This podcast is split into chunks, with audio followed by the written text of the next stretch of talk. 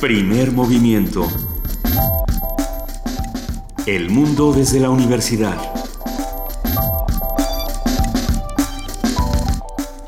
Siete de la mañana con cuatro minutos ya estamos en primer movimiento. Yo soy Juana Inés de esa en ausencia de Luisa Iglesias que regresa el lunes. ¿Y tú? Yo soy Benito Taibo y es un inmenso privilegio poder estar con ustedes haciendo comunidad como todos los días. Eh, seguimos, los Juegos Olímpicos avanzan, México no, no ha logrado todavía ninguna medalla, pero yo decía, y no sé si compartas esta lógica, que ya es bastante con estar ahí. O sea, ser uno de los 32 mejores del mundo, de los 16, de los 8, es, es, algo importantísimo y como que no lo aquilatamos en su justa dimensión. Sobre todo si tomamos en cuenta que son esfuerzos independientes, digamos, son los esfuerzos de los papás, de sus atletas, de los atletas mismos, ¿no? De una de una pequeña comunidad que, eh, que llevó a esos atletas. No, no los llevamos como país, puesto que no hemos apoyado a, a los atletas como país. Entonces, pues en realidad estamos pues estamos viendo el triunfo o el, trabajo de, personas que se han que se han dedicado en su vida para estar ahí. Así es y bueno hay que pues, eso verlo en su dimensión. Eh, estar entre los ocho entre los cuatro entre los seis mejores del mundo pues es algo realmente importante. Hoy hoy juega México fútbol el equipo que defiende, entre comillas, su oro, porque no es el mismo equipo que hace cuatro años lo gana en Londres, pero hoy se lo juega el todo por el todo contra Corea del Sur. Venga, va, a estar bueno, va a estar divertido. Hoy es miércoles de lectura.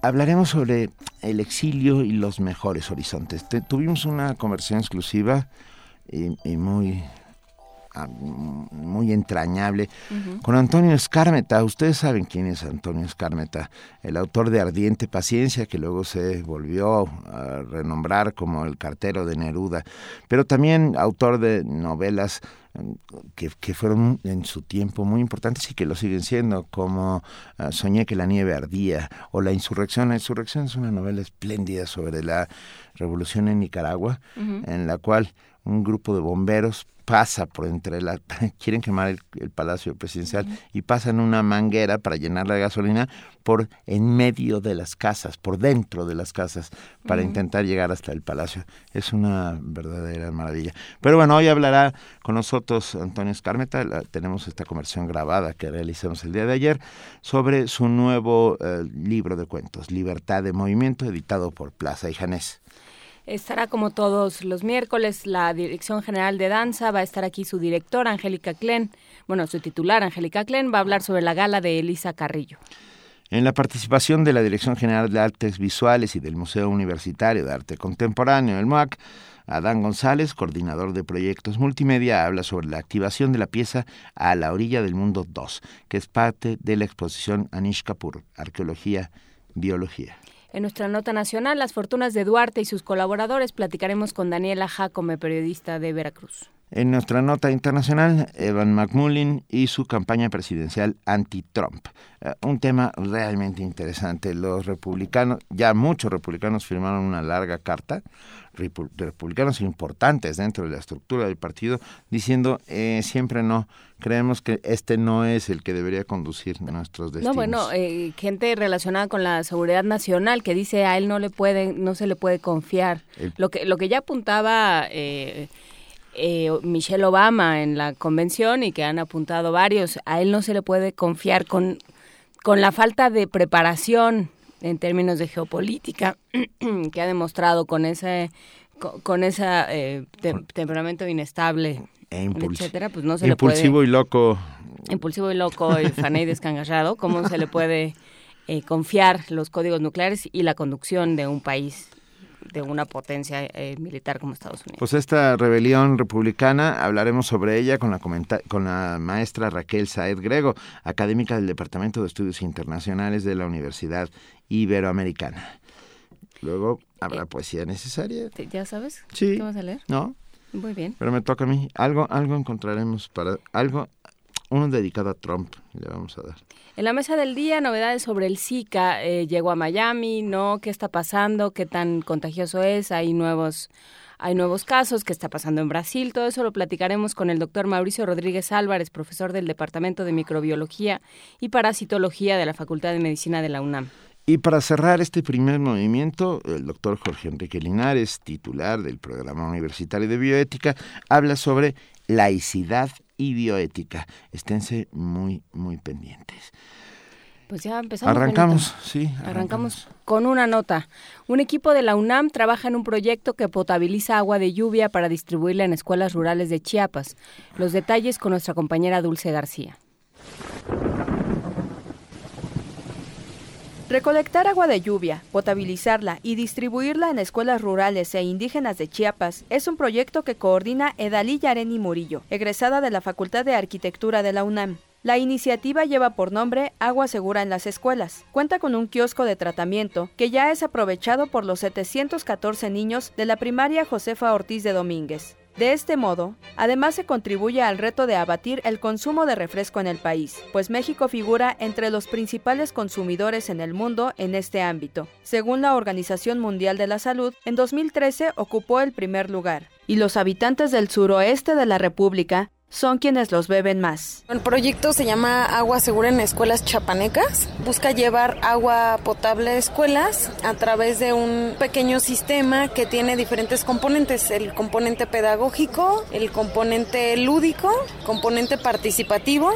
En realidad es un sistema que busca involucrar a los niños en inculcar buenos hábitos, hacer conciencia sobre tomar agua y también eh, agregar valor al agua a comparación de las bebidas azucaradas. Entonces atiende un poco este problema de, del consumo de bebidas azucaradas en niños, obesidad, diabetes infantil. Actualmente, los 18 salones del plantel cuentan con un garrafón y vasos apilados para que los alumnos beban el agua de lluvia purificada. Edalí Murillo, además de explicarles el ciclo del agua, modificó parte de los contenedores y tubos de flujo con el fin de que los niños entiendan en qué consiste este proceso y observen cómo las lloviznas almacenadas en un tinaco se aclaran gradualmente al recorrer filtros. Son tres los modelos base que se instalarán según el número de alumnos de cada escuela. El más pequeño potabiliza hasta 500 litros por semana y puede atender de 20 a 50 alumnos. El mediano hasta 1500 litros en el mismo lapso y contempla de 100 a 300 estudiantes. Y el más grande procesa más de 1000 litros por día y sirve para dar servicio a un máximo de 999 menores.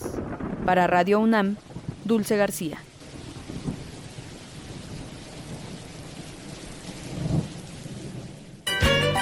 Primer movimiento. Clásicamente... Diverso. Si yo me hubiera puesto anoche a recolectar el agua de lluvia, hoy tendría un par de piscinas. ¿O podría ser Michael Phelps? Por ejemplo, no, no tanto como Michael Phelps, pero podría nadar un poco. la tormenta de anoche que cayó. que modesto. Que cayó por lo, no tanto, pero bueno, podría nadar. Eso, eso, eso, uno nada para salvarse, no para ganar medallas. Este, ya se, ya ves, ya se me fue la onda por nadar. por la cantidad de lluvia que ah, cayó. anoche fue impresionante la tormenta. No sé cómo les afectan. Por cierto, ya van más de 38 muertos por los deslaves y por los remanentes del huracán Earl y ahora Javier avanza hacia hacia la Baja California. Hacia Baja California. Tengan mucho cuidado, por favor, todos aquellos. Pongámonos de buen humor. Pongámonos de buen humor eh, para todos los que entraron a la escuela este, esta semana, para todos aquellos que extrañan cuando la vida era más muelle. Y ¿Extrañan a su mamá? ¿Extrañan a su mamá?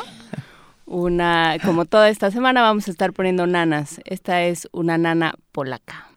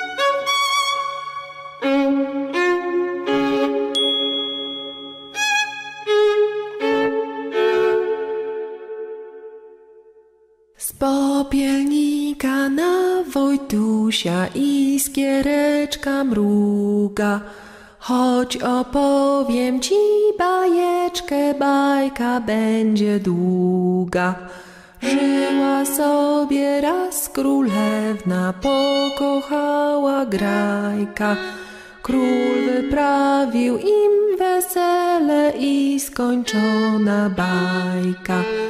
Żyła sobie baba Jaga, miała domek z masła, a w tym domku same dziwy pstryk, iskierka zgasła.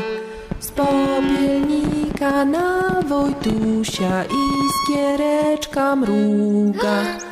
Choć opowiem ci bajeczkę, bajka będzie długa.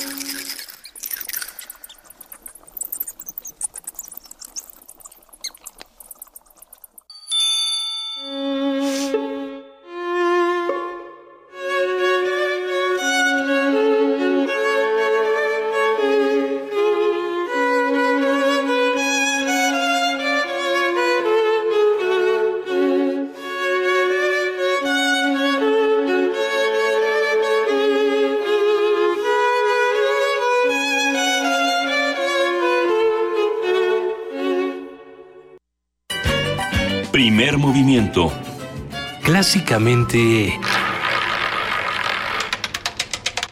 Universitario. Miércoles de lectura. Como les dije, estuvo muy bonita esa nana polaca.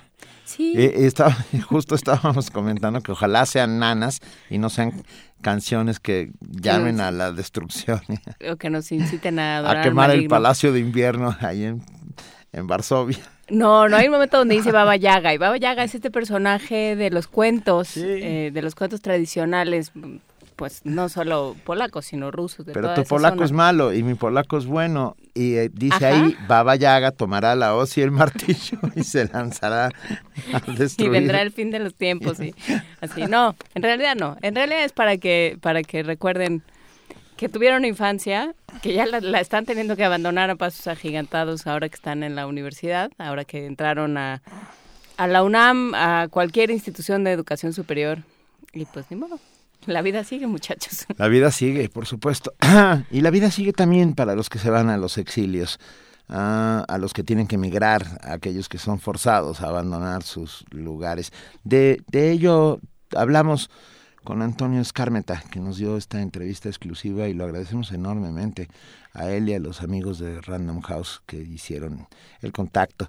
Que nos invitan a leer este, este volumen de cuentos, Libertad de Movimiento, que lo que plantea son diferentes situaciones en las que alguien se tiene que, que, mover de donde está en busca de mejores horizontes por razones políticas. Hay un hombre que, que se enamora de la novia de su amigo y de pronto parte a París en pos de la, del amigo y la novia. Wow. Pero también está, está poblado de niños, ¿verdad? Los está poblado por, de niños, hay, hay niños futbolistas, hay niños chilenos que aparecen en, en Buenos Aires bueno, no aparecen, se tienen que ir a Buenos Aires y ya que, se, ya que están ahí muy hallados, los, los regresan a Chile. Todo eso sucede en Libertad de Movimiento y eso fue lo que platicamos con, eh, Antonio con Antonio Escarmenta. Vamos a escucharlo. Amigos de Primer Movimiento, es un inmenso placer recibir esta mañana al maestro Antonio Escarmeta, escritor chileno. Uh, ustedes lo conocen seguramente por alguno de sus textos, Ardiente, Paciencia, uh, Soñé que la nieve ardía, La insurrección, entre otros, que, que, viene con un, con un nuevo, con un nuevo libro, con un nuevo libro de relatos llamado Libertad en Movimiento. Uh, maestro Escarmeta, muchas gracias por estar esta mañana en primer movimiento. Oh, gracias a ustedes. Uh, en esto, usted siempre ha hablado como exiliado, usted mismo siempre ha hablado de la migración, de cómo la gente se va moviendo, quedando sola, encontrándose unos a otros. De eso se trata justamente uh, esta libertad en movimiento, la posibilidad de buscar entre todos un mundo mejor y de irnos encontrando en, a nosotros mismos y a otros como nosotros. Sí, eh, libertad de movimiento justamente se refiere a eso. Ahora, moverse en busca de una identidad o de la felicidad o de algún futuro mejor, no necesariamente implica que uno va a tener éxito en el propósito. Muchas veces en la ruta es donde se va definiendo eh, la personalidad, se va adquiriendo la madurez sin que esto sea una garantía de éxito. En mi vida, desde muy pequeño, yo me vi expuesto a ser eh, un, un extranjero en varios países. Mis padres, que tenían una situación precaria económica en Chile, viajaron a Argentina en busca de mejores horizontes que no encontraron. Entonces, para ayudar a mis padres, ya cuando tenía nueve, diez años, yo me acuerdo que tuve que estudiar en la escuela primaria, al mismo tiempo tuve que trabajar y enfrentarme a un universo que no me era familiar, que me era desconocido. Entonces, eh, muchas veces en el viaje, en condiciones que son ajenas a las normales tuyas, eh, tienes que tienes que madurar, eh, ser muy sensible y hábil para captar cómo son los otros y relacionarte con ellos. Entonces, desde muy pequeño, el movimiento y la presencia de otros países y de otras culturas estuvo presente en mi vida. Y yo creo que esto se refleja en el cuento, en el libro de cuentos Libertad de Movimiento. Antonio Escarmeta habla Juana Inés de esa, de aquí de Radio UNAM también.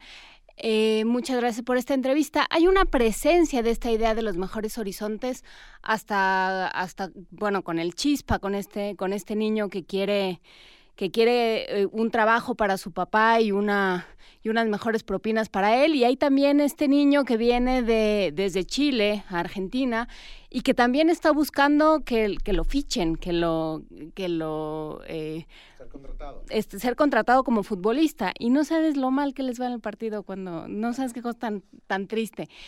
Hay esta idea siempre de los, de los mejores horizontes, es una constante en, en el libro. El movimiento es siempre en busca de, mejores horizontes. ¿De dónde, ¿De dónde sale esto en América Latina? ¿Vivimos siempre en busca de mejores horizontes? Como, como le digo, yo desde muy temprano eh, me vi impulsado a buscar estos nuevos horizontes, porque cuando uno es niño depende de, de, los padres, depende de la familia. Entonces uno va donde, donde lo van llevando. A veces cuando cuando lo llevan a un lugar donde uno tiene la misma lengua, por ejemplo, en el caso mío Argentina, muy rápidamente uno comienza a familiarizarse con la situación y a hacerse de ese país como propio. Pero muchas veces, como me sucedió luego siendo ya adulto, cuando tengo que salir al exilio por la dictadura en Chile, ahí entro a otro mundo, que fue Alemania, en Berlín Occidental, donde ni siquiera conocía el idioma. O sea, me tuve que hacer en un nuevo idioma, en una nueva sociedad y tratando de abrirme a la cultura anfitriona para entenderla y poder sobrevivir en ella. Entonces, eh, la búsqueda de nuevos horizontes, esta, esperanza de, vidas mejores, a, a veces se encuentran en el mismo país pero muchas veces la migración es debida a problemas económicos o a problemas políticos.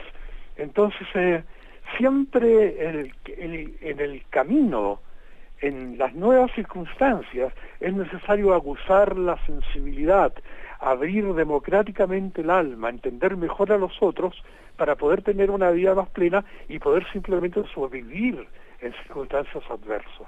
Viene el maestro Antonio Escarmenta de varias novelas Ah, todas ellas magníficas, o por lo menos a mí me encantan todas ellas, desde, desde la insurrección hasta Ardiente Paciencia, Soñé que la, que la nieve ardía, y de repente un libro de relatos. Eh, un, soplo más corto, ah, ganas de contar más historias o, no cabía todo ello en una misma novela o fue completamente adrede? Bueno, mi inicio como escritor fue con un libro de cuentos que se llamaba El entusiasmo, que reflejaba muy bien la edad que tenía entonces, la cantidad de pelo que tenía y las ganas eh, enormes de, expresar mi, felicidad, mi juventud, mi, dicha eh, por vivir, el asombro ante el mundo, ante la gente. Se llamaba El entusiasmo ese libro de cuentos. Y después, eh, el segundo libro que publiqué, eh, Desnudo en el Tejado, ya fue un libro que circuló bastante fuera de Chile porque tuvo el premio Casa de las Américas de entonces, incluso el cuento más emblemático que hay en ese relato es uno que se llama A las Arenas, en que justamente es la amistad de un chileno con un chico mexicano en Nueva York que están en la última miseria, les va muy mal, muy mal, porque no realizan este sueño de plenitud que era Estados Unidos y en un gesto desesperado venden sangre para poder eh, sobrevivir y comer algo, tanto el chileno como el mexicano, y una vez que tienen un poco de plata descubren que esa noche canta Elia Fitzgerald en un local de jazz y toda la plata que han ganado vendiendo su propia sangre la gastan en ese concierto tras comer un, par, un plato de tallarines. Qué joya. Vivimos en Latinoamérica siempre con la, la mira de aquellos que piensan que el orden y el progreso es lo que necesitamos, con lo que todo eso implica. Ah, hemos pasado casi todos los países de América Latina por dictaduras, muchos tuvieron suerte y lograron, como tú, o, huir a Alemania, pero otros, otros no tuvieron tanta suerte. La, la tentación de la dictadura está siempre presente y la novela de la dictadura está allí para hacérnoslo ver. No sé cómo, cómo veas esto, porque en tus propios textos se refleja sin lugar a dudas siempre este, este halcón que mira desde la ventana esperando caer sobre nosotros.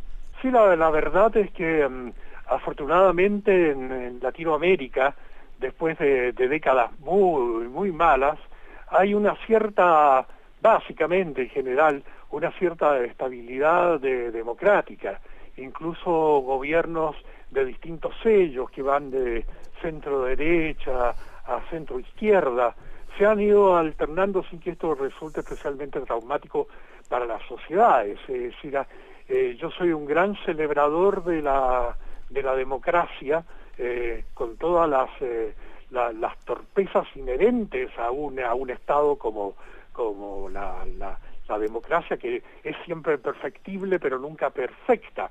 Entonces la situación en general de América Latina a mí a mí me parece bien, sobre todo después de las tragedias que vivimos. Recuerde, recuerde que yo tuve que vivir esa la tragedia chilena, que por lo tanto me, me fui al exilio, y también los los, los brasileños y, y los uruguayos, en fin, y afortunadamente tuvimos en México una gran hospitalidad, es decir, cuántos son los chilenos que fueron a, a México y y algunos de ellos también escritores que fueron muy queridos. Polidélano, por ejemplo. Sí, Polidélano, por supuesto. Es el más emblemático de los escritores chilenos que, que vivió en, que vivió en México y un buen amigo. Así es, y buen amigo sin lugar a dudas. A ver, un poco para adentrarnos en este libro de relatos, ¿cómo, hablando, cómo te caen tus personajes, particularmente tus personajes eh, niños, los personajes pequeños, esos que son una mezcla de pícaros e inocentes, que están entre el Lazarillo de Tormes ah, y, por otro, no sé, algún personaje de Dickens. Sí, lo que caracteriza a, mis niños es justamente eh, que tienen que asumir responsabilidades prematuras, debido a que hay una carencia en el hogar, eh, a veces padres separados, eh, a veces situaciones económicas muy difíciles, tienen que asumir responsabilidades. Y, em, yo diría que en vez de tener una actitud em, eh, lacrimógena, patética, frente a este descuadre que significa ser maduro para la edad, ellos aceptan la madurez con entusiasmo, eh, con alegría. Ese es el caso de Chispas que teniendo padres separados, encuentra el camino de ser un puente eh, entre ellos, o un chico que tiene que jugar el partido de fútbol de su vida como arquero y se ve expuesto a la situación de que al terminar el primer tiempo van perdiendo 7 a 0 Entonces, estas pequeñas tragedias infantiles son momentos en que los chicos tienen que tener su revelación, su crecimiento, su aceptación de la realidad para después poder superarla. Entonces, cuando me preguntan por qué mi, mi, em, mi gusto por tener personajes niños en estas situaciones de, de conflictos que enfrentan, yo diría que en buena parte eh, yo mantengo mi infancia muy viva en mí y recuerdo muy bien cuáles fueron las cosas que me emocionaron y me cambiaron y me hicieron crecer. Entonces cuando observo y cuando me relaciono con chicos de, esta edad, estoy también contrastándolo con mi, con mi propia experiencia. Y yo creo que esto le da, le da carne y le da autenticidad a los relatos. ¿Volverás a escribir, Antonio Escármeta, eh, para niños en algún momento? En verdad, eh, nunca escribo programáticamente para niños. Es decir, yo intento escribir con una prosa dúctil a la anécdota que estoy contando, sensible a los personajes, no soy un adalid de la oscuridad o una, una retórica especial, salvo en algunos relatos muy específicos de algunas situaciones que no, encuentran sino otro camino que el gran vericueto críptico.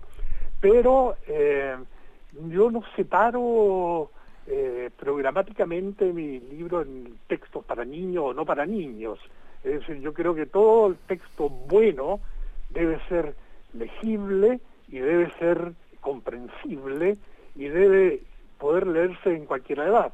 Yo creo, por ejemplo, los, los primeros cuentos, los cuentos eh, de la primera parte de, este libro que estamos comentando, Libertad de Movimiento, perfectamente podrían ser leídos tanto por los padres como por los hijos. Por supuesto. Ah, habíamos pensado, ah, al hacer la pregunta, en este texto llamado La Composición, eh, editado por Ecaré, donde eh, eh, escribes el texto y es ilustrado por Alfonso Ruano.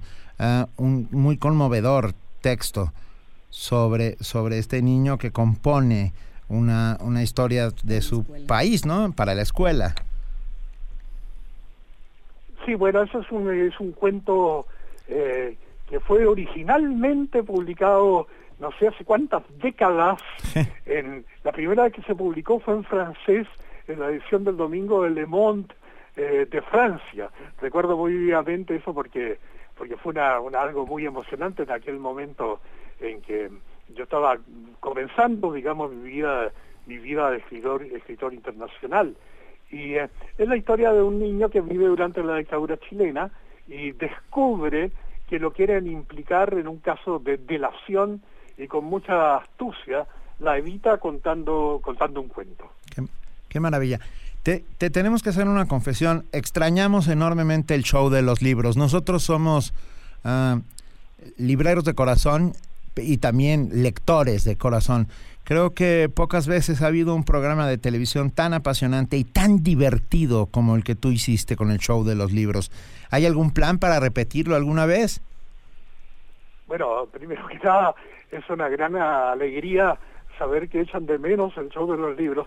Eh, también sucede en muchos otros países porque circuló internacionalmente, pero yo tengo el consuelo de que el show de los libros sé que lo han estado dando en México en los últimos años reiteradamente.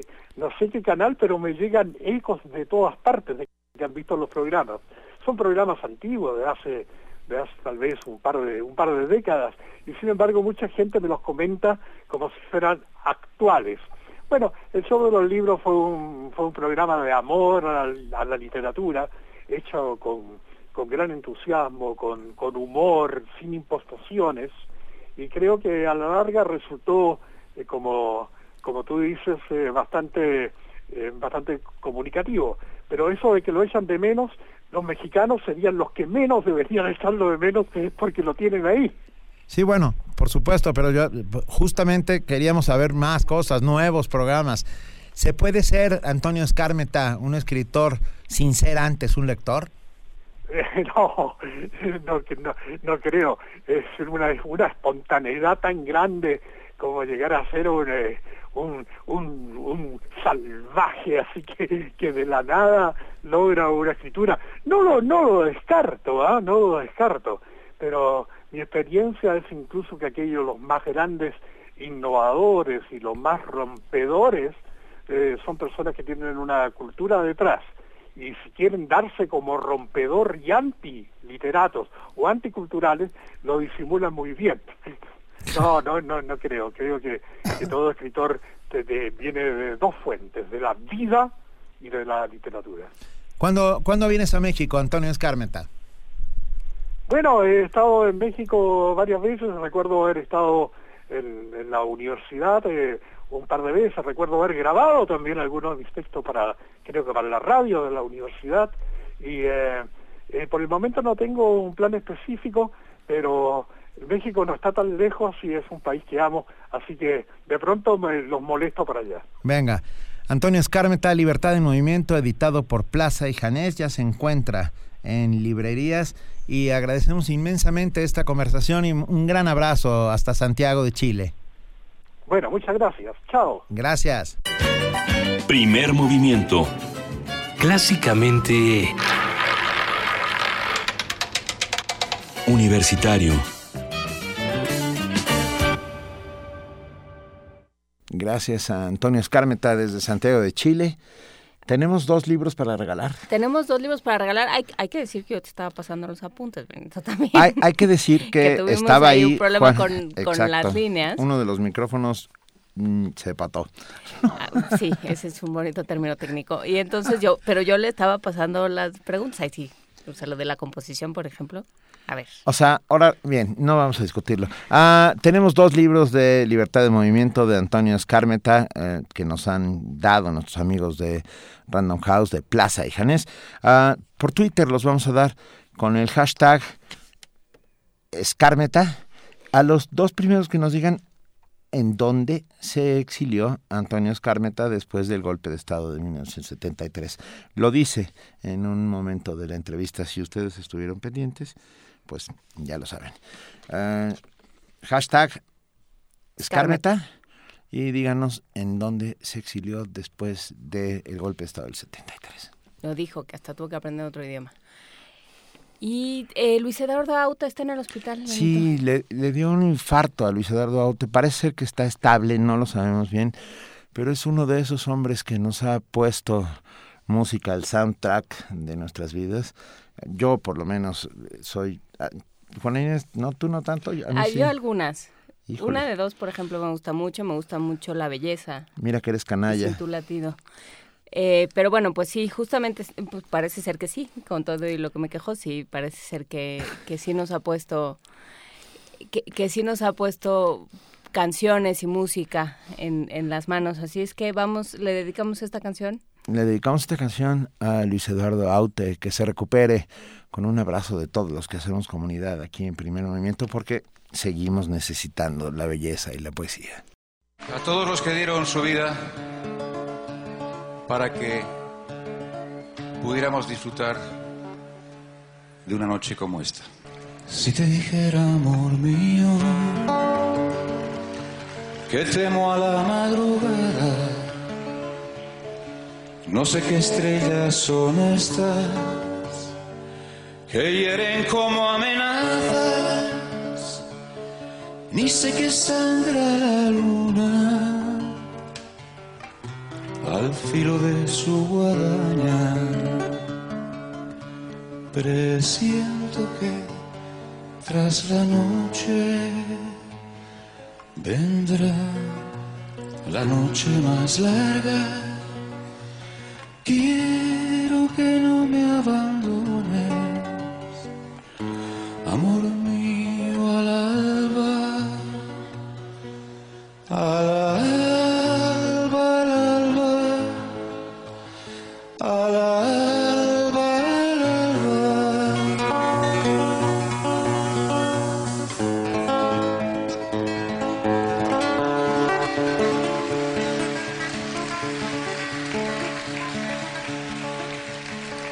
Hijos que no tuvimos se esconden en las cloacas comen las últimas flores. Parece que adivinarán que el día que se avecina viene con hambre atrasada. Presiento que tras la noche vendrá la noche más larga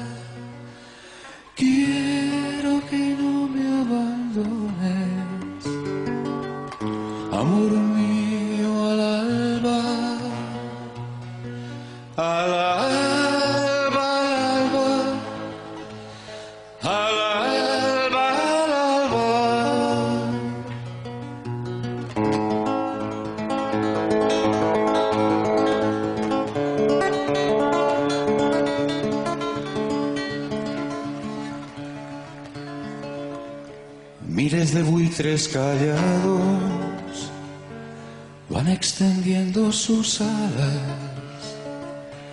No te destroza, amor mío, esta silenciosa danza.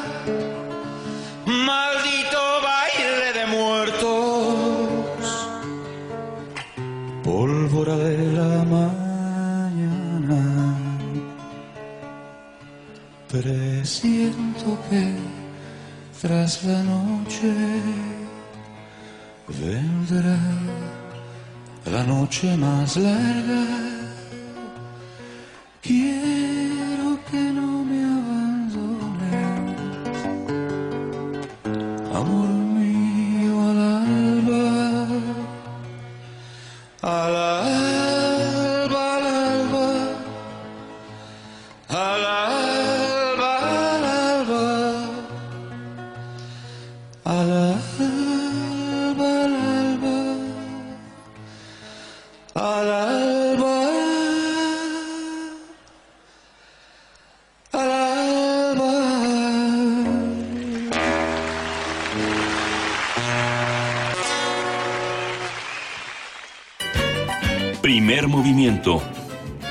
Clásicamente Reflexivo. 7.42 de la mañana y ya estamos hablando de danza, de, de- de unas danzas muy extrañas con los pies sobre la cabeza. No entendí muy bien. Pero ya está. Ya, y que Tecuani ya salió rápidamente. Sin nombre, la música de hoy está tan alegre como la Delegación Olímpica Nacional. Pues yo creo que la delegación olímpica está alegre. O sea, que no que- ganen medallas es otra cosa, pero que Eh. la pasen bien, la pasen bien. Y está con nosotros Angélica Klen, ella es titular de la Dirección General de Danza. Y ya nos da mucho gusto verte por aquí. Hola, vimos- buenos días. Te vimos de pasada el jueves, también nos dio muchísimo gusto, Angélica. ¿cómo Sí, mil felicidades. Me, me, me gustó mucho estar en el, en el evento de aniversario y la verdad felicitarlos porque No, pues, eh, Tú sí eres con- parte del primer movimiento. yo lo sé, pero conmueve ver a algunos de los radioescuchas este el amor y la eh, la cercanía que sienten con ustedes. Y los Eso- tamales que Y nos los llevan. tamales, eso lo conmueve más. Fíjate que, que hoy quería platicar. La semana pasada estuve el, el- en Guadalajara, bueno, el fin de semana del 30 de julio estuve en Guadalajara y eh, para ver la gala de Despertares, esta gala que les hablé hace unas semanas que organizaba Isaac Hernández. Y se los comparto en el sentido de que fue maravilloso ver a casi ocho mil personas en el auditorio Telmex viendo danza clásica. Bueno, el, el- evento tenía también algo de música y unos chicos que bailaban tap, pero, pero lo, lo que me emociona es ver cómo la gente eh, de alguna manera eh, se acerca a estos espectáculos de, de, pues de primer nivel, ¿no? La gente quiere, quiere ver danza y quiere ver buena danza. Y ahora, pues bueno, yo quiero hablar de Elisa Carrillo. Es un nombre que ha sonado mucho en las, en las redes sociales y en, en los medios de comunicación en las últimas semanas. Este, ¿Quién es Elisa? Elisa es una chica mexicana que ha sido reconocida de una manera muy importante por, por la trayectoria y hasta dónde ha podido llegar como, como artista, en este caso como profesional de la danza. Ella estudió en la Escuela Nacional de Danza Clásica y Contemporánea aquí en, México, participó en el concurso nacional de ballet y juvenil, de, infantil y juvenil, y de ahí ella ganó medalla de oro y le dieron una beca para estudiar en el English National Ballet, en, el, en la escuela del English National Ballet en Inglaterra ella empieza a, hacer su carrera, la contratan en el ballet de Stuttgart y a los pocos años se mueve al Staatsballet de Berlín y donde se convierte en primera bailarina. Entonces, bueno, es, es, es, muy representativo que una mexicana tenga ese nivel, este, alcanzado una compañía como, como el Staatsballet y pues Elisa siempre se ha caracterizado por su belleza, por su elegancia y bueno, tiene un potencial técnico y artístico maravilloso. Y a pesar de que ha estado lejos, lo increíble es que ella nunca se ha, nunca se ha alejado de, de, nuestro país. Y desde hace cinco años ella viene cada año con, eh, y desarrolla, o sea, presenta esta gala que se llama Elisa y sus amigos, Gala de Estrellas, eh, buscando realmente también, primero compartir compartir su, su talento, eh, no solamente bailando en el extranjero, sino también en México, y por supuesto, pues dando un espacio para que se pueda eh, apreciar a bailarines de, de, talla internacional. La semana pasada se presentaron en Toluca y en el y en Texcoco y este sábado con teatro lleno por supuesto y este sábado se presenta en el Palacio de Bellas Artes. Entonces, bueno, esta, eh, tendremos participación de grandes figuras del Boris Efman Ballet, del Royal Ballet, por supuesto del Staatsballet Berlín, del Ballet de la Escala de Milán, del Boston Ballet, del Ballet Nacional de Noruega, del English National Ballet y bueno, por supuesto Elisa, que recientemente acaba de ser mamá, eh, pues se reintegra al escenario y qué bien. Qué bien verla, verla bailar en este, en este, en, en su casa, ¿verdad? En, en, México.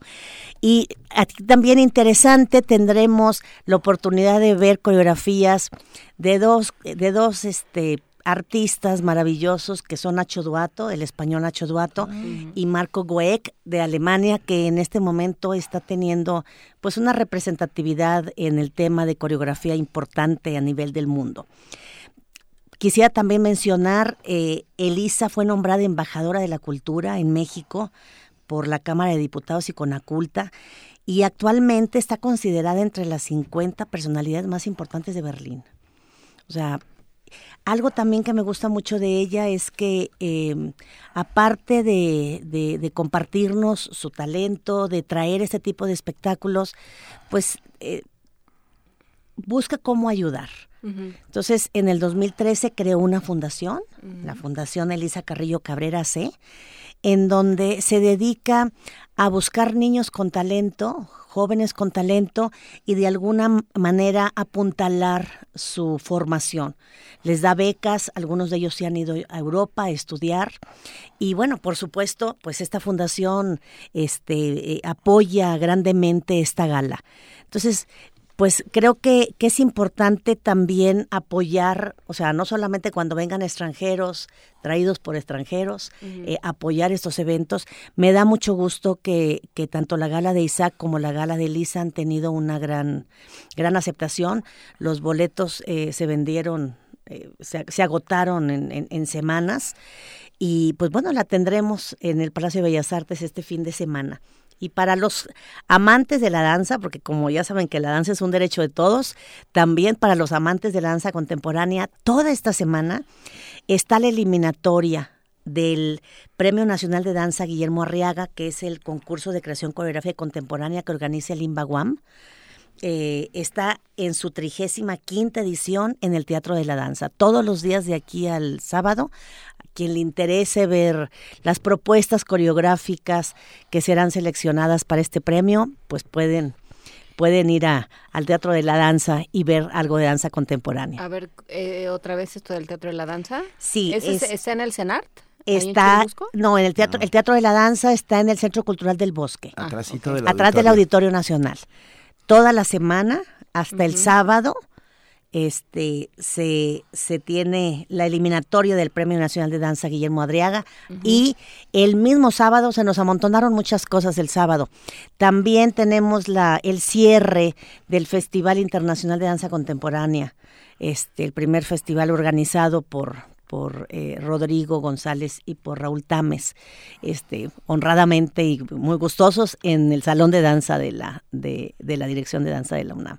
O sea, muchísima danza. Sí, mucha danza, mucha danza. Pero bueno, la dirección de danza sigue haciendo estos eventos ahí en la explanada del MUAC. O sea, ahí se puede ir a bailar, ¿no? Ah, claro, tendremos, bueno, ya les contaremos para el próximo año. Esta vez sí voy a ir. Sí, y, y arrancamos también nuestra clase de yoga, ¿eh? El domingo. Este, este domingo. ya yoga? Este domingo ya yoga. ¿A qué hora? A, a las nueve de la mañana, en la esplanada. Es maravilloso. Así es que hay mucho movimiento a pesar de que apenas están, estamos eh, calentando otra vez después del regreso de vacaciones. Hay, hay un gran movimiento de danza, tanto fuera de la UNAM como ya también dentro de la UNAM. Perfecto, entonces recapitulando, podemos ir a ver las eliminatorias del Premio Nacional de Danza en el Teatro de la Danza en el Centro Cultural del Bosque. Ajá, de, de, del martes al, al, al, al sábado. ¿A qué hora es? Eh, creo que está a las 7 de la noche y sí creo que tendrían que revisar.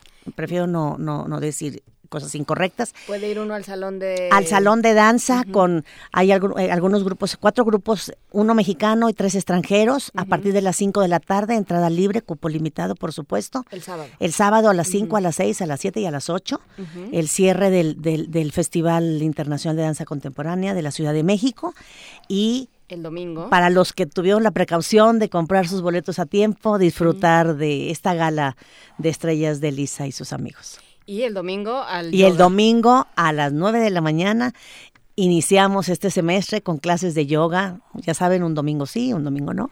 ¿Tai Chi va a ver este, este semestre? No, estamos, fíjate que la, eh, la gente pide muchísimo yoga. Pide muchísimo, ¿No pide muchísimo. Cumbia? Entonces, bueno, pues eh, dos veces al mes clases de yoga para toda la comunidad. Perfecto, vamos a, a, las clases de yoga de la explanada del MUAC. Y muchísimas gracias, eh, Angélica Klen, por, por estar esta mañana con nosotros y todos los, todos los miércoles durante dos años. Muchas gracias.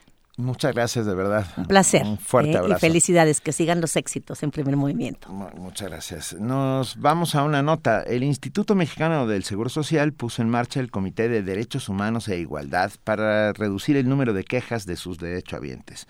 Para darnos más detalles, tenemos a nuestra compañera Cindy Pérez Ramírez.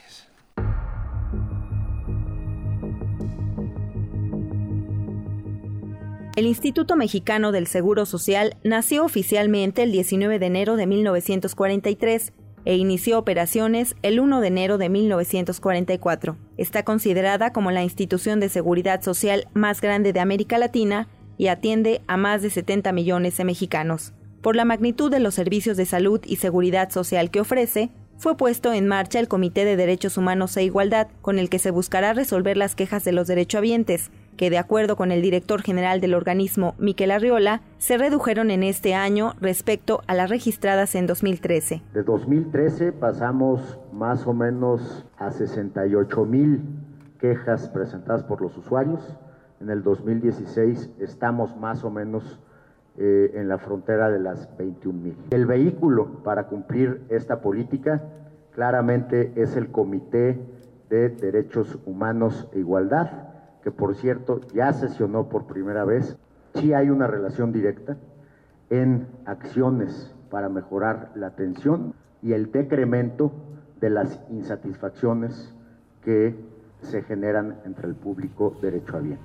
En la presentación respectiva, el subsecretario de Derechos Humanos de la Secretaría de Gobernación, Roberto Campa, indicó que los motivos de inconformidad son negligencia médica, mala atención y falta de cuidados en las clínicas. Es por ello que este comité estará integrado por diversos organismos como el Consejo Nacional para Prevenir la Discriminación, el Instituto de las Mujeres, la Comisión Ejecutiva de Atención a Víctimas y la Comisión Nacional de Derechos Humanos, entre otros. Las quejas más recurrentes que se presentan en la Comisión Nacional de los Derechos Humanos, con el IMSS, tienen que ver en un número importante con asuntos médicos, casi siete de cada diez, pero más de tres de cada diez con una falta de atención.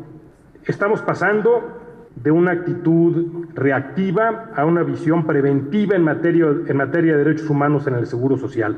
A partir de este programa seremos capaces de corregir, de modificar esta tendencia y de atender de mucho mejor manera esta realidad que tenemos en el Seguro Social.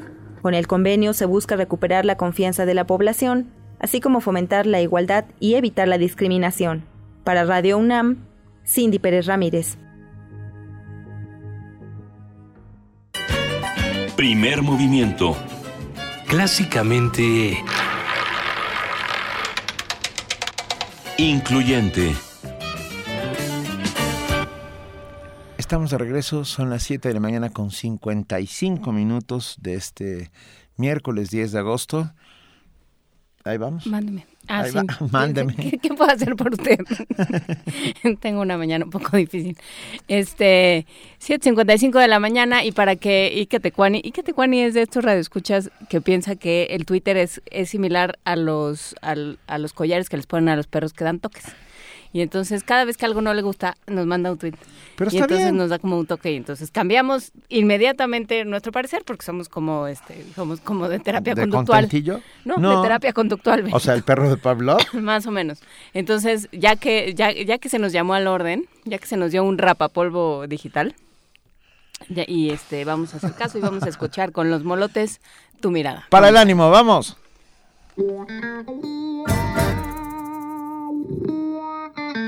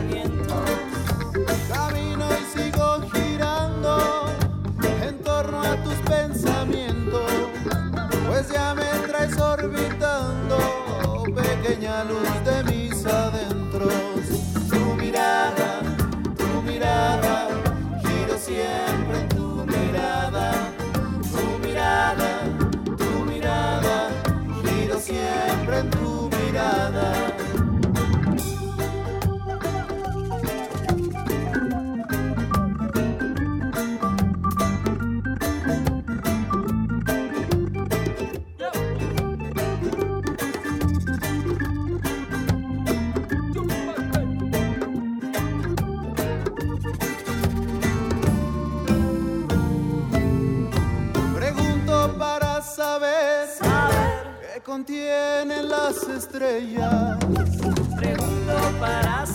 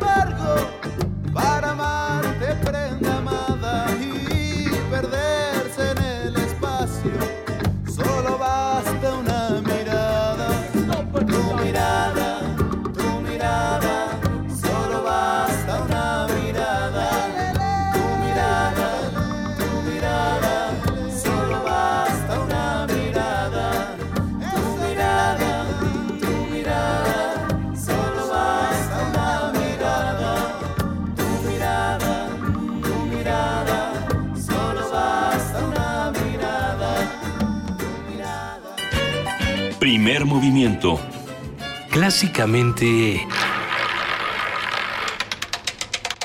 Universitario.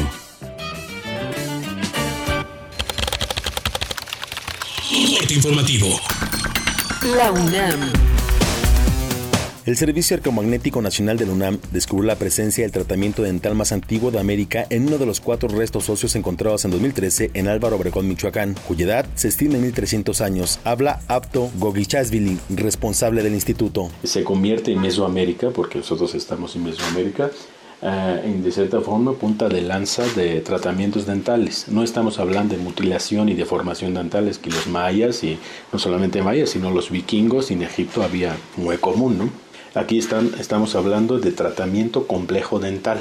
Que, que en México, este, cerca de Cuernavaca, ¿no? cerca de Cuernavaca, en el estado de Morelos, sí ha descubierto también, pero eh, la edad es muy reciente, o sea, 500 años antes presente. Rod García, académico de la Facultad de Química de la UNAM, alertó que en aguas subterráneas de América Latina hay presencia de trazas de aspirina, ibuprofeno, diclofenaco y carbamazepina, las cuales pueden ser nocivas para la salud.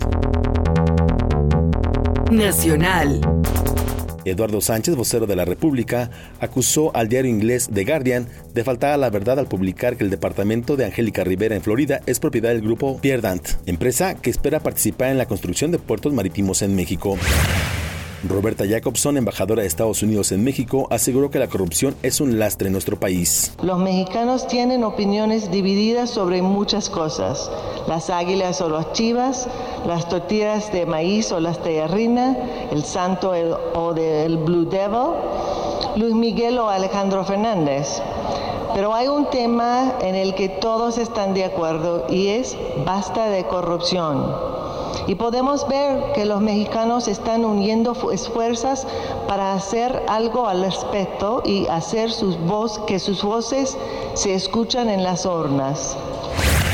Rodrigo Medina, exgobernador de Nuevo León, quedó sujeto a proceso bajo el cargo de ejercicio indebido de funciones por el caso relacionado con el otorgamiento de incentivos ilegales a la automotriz coreana Kia. Sin embargo, el priista fue exculpado de las acusaciones por peculado y daño patrimonial. Vamos a dejar las cosas en, el plano de lo legal. Insisto, ya les comenté que hay especulación política eh, en esta situación, pero vamos a deshogar primeramente los, términos legales. Eh, e insisto, todas las pruebas, todo el desahogo de este proceso se llevará en el juicio y ahí se va a demostrar la verdad. Estamos tranquilos. El gobernador electo de Veracruz, Miguel Ángel Yunes, acudió a la Fiscalía General de ese estado para declarar por la denuncia que el gobernador saliente Javier Duarte de Ochoa presentó en su contra por supuesto lavado de dinero y enriquecimiento ilícito. General del Estado no se dedica a perseguir corruptos, se dedica a perseguir a quienes denunciamos a los corruptos. El fiscal general del Estado definitivamente no es autónomo, forma parte de una banda de delincuentes que atracó a Veracruz y que encuentra en el fiscal a una cobertura, a una pared de protección, encuentra en el fiscal el blindaje que querían tener a través del fiscal anticorrupción Economía y finanzas. La bancada del PAN en la Cámara de Diputados anunció que presentará su propuesta en contra de la reforma fiscal que contempla bajar el IVA en todo el país del 16 al 12% y disminuir la tasa del impuesto sobre la renta al 28%. Habla la legisladora Gina Cruz. ¿no? modificar de alguna manera la manera en cómo se ha estado manejando las finanzas en nuestro país. Dentro de estas iniciativas ya no se estaría proponiendo la reducción del, del 16 al 11 en la frontera, sino del 16 al 12 de manera generalizada en todo el país. El Instituto Nacional de Estadística y Geografía INEGI informó que el incremento en los precios de las gasolinas en julio pasado propició el mayor impacto sobre la inflación en lo que va del año. Internacional. El Senado en Brasil dio el sí para continuar con el proceso de juicio político contra Dilma Rousseff. Habla Renan Calheiros, presidente del Senado de Brasil. Por suposto crime de responsabilidade atribuído à presidente da República, senhora Dilma Rousseff, que conclui pela procedência das acusações. Hasta aquí el reporte, en una hora más información. Radio UNAM, clásicamente informativa. Primer movimiento. Clásicamente... Diverso.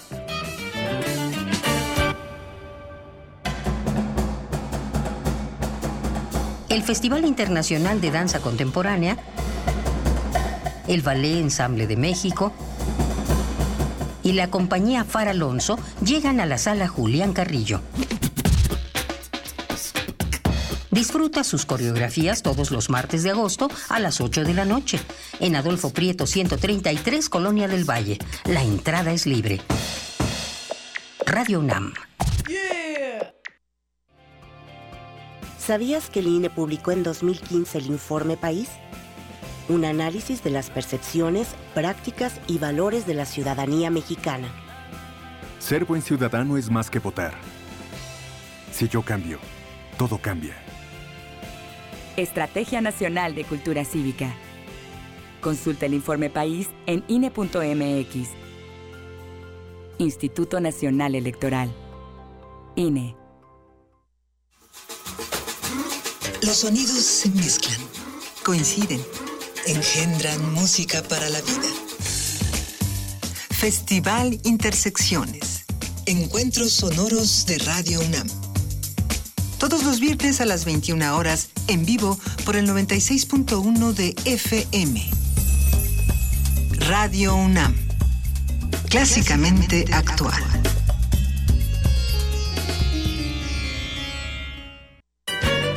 Primer movimiento. Clásicamente... Reflexivo. 8 de la mañana, 7 minutos, estamos de regreso. Estamos de regreso ya discutiendo asuntos, Benito. Ya, pero bueno, hay que decir primero que ya los dos libros de Libertad de Movimiento de Antonio Escármeta ya se fueron. Para Jaime Kichik Rodríguez y Luis Javier Barroso Ibarra. Ellos dos contestaron que eh, Escármeta se había exiliado en Alemania Occidental justo cuando salió de Chile en el 73. Pues ya tienen el libro, pueden pasar a recogerlo a partir de hoy, hoy mismo, en la, el área, eh, no sé, está, Vania me está haciendo sí, artículo. En extensión artículo. cultural. Sí. Ah, es película. El cartero de Neruda. En extensión cultural aquí en Adolfo Prieto 133, Colonia del Valle, a una cuadra, dos cuadras del Metrobús Amores. Pero ya tenemos... En la cabina. Adán González, él es coordinador de proyectos multimedia de la Dirección General de Artes Visuales y del Museo Universitario de Arte Contemporáneo. ¿Cómo estás, Adán? Buen día. Buenos días, muchas gracias por la invitación. Todo bien, gracias. Qué, qué ¿Todo bueno. bien? Qué bueno. Oye, a ver, perdón, ¿cómo se activa una pieza? Porque ahí no, los dos pusimos cara de... y- ¿Eh? y- ¿Eh? ¿Qué es una activación? Es Ajá. porque, perdón, hay que decir que arranca la activación de la pieza a la orilla del mundo 2, que es parte de la exposición Anish Kapoor, Arqueología, Biología. Efectivamente, mira, eh, en el Departamento de Área Educativa del MUAC, de Enlace y Mediación, tenemos como objetivo acercar a los públicos a, los, a las exposiciones, a los sucesos del museo en general mediante diferentes tipos de acciones. Una de ellas son las activaciones en sala. Cuando nos referimos a activaciones en sala, nos referimos a cierta acción, cierto acontecimiento que se realiza desde diferentes disciplinas para acercar a los diferentes públicos a la experiencia o al arte contemporáneo o a una exposición en particular. En este caso, como tú lo dices, es a la pieza en específico a la orilla del mundo 2 del artista Anish Kapoor, que como sabemos ahorita se está exponiendo en el Museo Universitario de Arte Contemporáneo. Eh, una activación, pues justo es un gesto, es una acción, un acontecimiento donde pueden participar diferentes disciplinas o, diferentes medios para así eh, hacer una referencia o hacer un acercamiento desde otra perspectiva. Eso suena muy interesante. ¿Y quiénes están invitados a la activación? Mira, en esta ocasión, para esta ah, actividad, tenemos de invitados a CEPRODAC, al Centro de Producción de Danza Contemporánea, que son la compañía, es una compañía de Limba, junto con el FONCA, que, bueno, eh, tuvimos una plática por ahí, entonces se animaron a participar ellos. Pero lo interesante de esto es que ellos están haciendo coreografías, pero específicamente para esta pieza. No son coreografías, como se diría vulgarmente, recicladas, son, son coreografías que se están diseñando específicamente para esta pieza. Eso y, suceden alrededor. Para los que no hemos visto y, este y, qué para que vayamos y, qué vergüenza. Para los que no hemos visto a Nish Kapoor eh, ¿Cómo sucede esto? ¿Dónde está la pieza? Claro, mira, ahorita la exposición de Anish Kapoor ocupa cuatro salas del museo, la mitad prácticamente del museo, y una de ellas es la sala 3. En la sala 3 solo hay una pieza y es la pieza justamente la orilla del mundo. Es una pieza colgante de grandes dimensiones que genera un espacio, digamos, escenográfico, eh, un poco de contemplación, de meditación, y entonces es una sola sala con una, una pieza, una escultura colgando, ahora sí que como plafón, como techo, a, ahora sí que a las cabezas del público. ¿Qué ¿Cuándo va a suceder esta activación? Mira, Espera, espera, yo me quedé con una pregunta. o sea, está colgando y entonces abajo, debajo, digamos, debajo, debajo de esa pieza. Exactamente. ¿Y el público dónde se coloca? El, público se coloca alrededor. Digo, dependiendo del dispositivo y dependiendo la coreografía. Es como Plaza Sésamo, arriba, abajo, alrededor. ¿Y, ya, tú ya viste las coreografías? Claro, ya tuvimos nuestras primeras tres presentaciones. En total vamos a tener nueve presentaciones. Eh, cada una con una coreógrafa diferente, que no puedo decir nombres porque también es un, un, tanto un poco como el ejercicio de la expectativa, pero sí les puedo decir las fechas. A ver. Eh, la siguiente fecha Es el próximo 28 de agosto, domingo 28 de agosto. De este domingo, ¿no? Exactamente. Después tenemos otra en octubre, que es el domingo 25 de octubre. Y septiembre, me, perdón, me, faltaba septiembre. Eh, no, es 25 de septiembre y 25 de octubre, me parece. El, el cuarto domingo de cada mes. Es el cuarto domingo de cada mes. A excepción de noviembre, que esa la vamos a hacer el 20 de noviembre. el domingo 20 de noviembre. Oye, y cuéntanos, ¿esto es, eh, a qué hora es? ¿Cómo, cómo llega uno? ¿Qué hace? Mira, eh, nosotros eh, es entrada libre, es entrada libre, empieza a las 12 del día y, y se realizan cuatro dispositivos, o sea, cuatro activaciones de 12 a 2 de la tarde. Duran un tramo de 15 minutos aproximadamente y también lo que buscamos con esto es de que realmente no haya como un, un horario específico, sí se lo lleva a cabo de 12 a 2 de la tarde, pero no hay unas, no te, no te decimos así como, ay, pasa de 12.20 a 12 eh, 40. Eh, lo que buscamos es también que los públicos sufran, eh, sufran y vivan esa expectativa de llegar y encontrarse con algo muy diferente a lo que ellos, a lo que ellos venían a ver, ¿no? Una escultura. Reservarle dos horas a la visita a Nish Sí, claro, y, sucede, es algo que sucede. Entonces la instrucción es que no es como una publicidad así de, ah, va a pasar esto y van a bailar esto, van a hacer, no, o sea, más bien lo que queremos es que los públicos lleguen, claro que estén enterados, pero que vivan el momento, vivan el acontecimiento. Tenemos idea de cuántas... Esta espontaneidad tan, tan anunciada es una cosa un poco Pero espontaneidad anunciada parecería un, un, texto de, de alguno de los contemporáneos. dime una cosa, uh, aproximadamente cuántas personas han visitado la exposición de Anish Kapoor, ¿tenemos una idea? Eh, mira, yo no tengo una idea clara de cuántas, pero te puedo decir que en nuestros días más álgidos hemos tenido ocho mil personas. Eh, o sea, nuestro día más fuerte, nuestro día más fuerte tenemos un día. Y está hasta noviembre, ¿verdad? Hasta el 27 de noviembre, así es. No lo dejemos para el, para el final.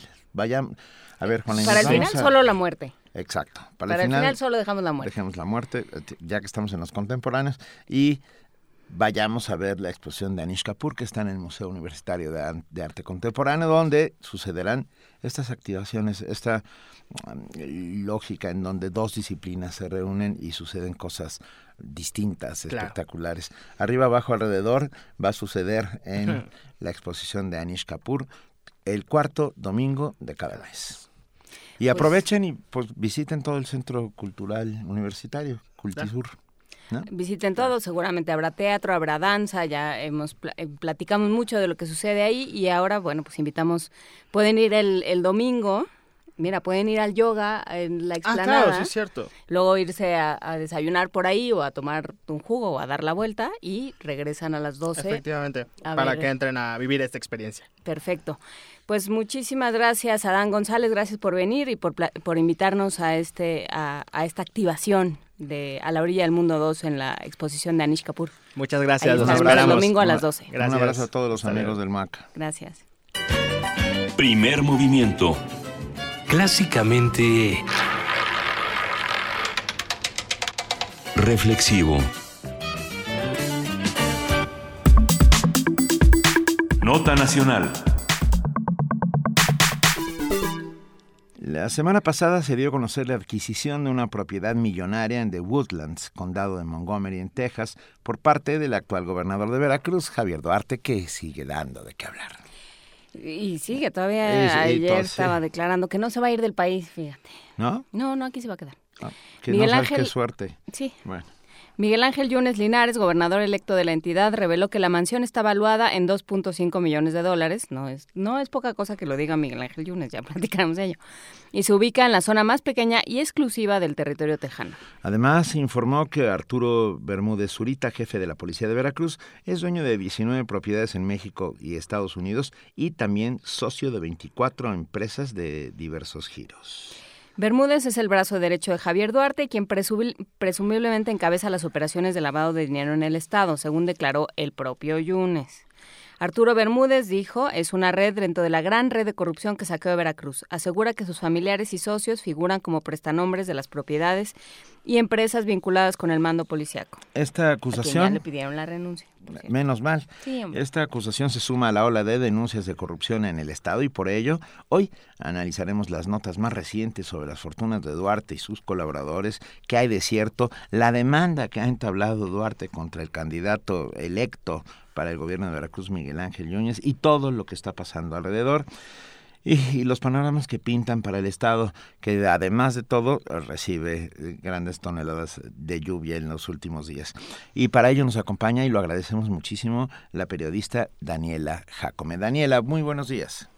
Hola Benito, buenos días. Te saludo desde Veracruz. Muchas gracias por la invitación a participar con ustedes en este tema tan polémico y esta situación es el tema en boga aquí en Veracruz acerca de estas propiedades del gobernador y su gente cercana. Si me permiten, les puedo comentar algunas cosas relevantes sobre todo esto. Eh, Esto, pues, este tema se intensificó desde el 27 de julio, que el diario Reforma publicó que la Procuraduría General de la República indaga propiedades de 69 personas del círculo del gobernador veracruzano Javier Duarte, en donde se incluía su esposa, su mamá, su suegro y hasta su hermano.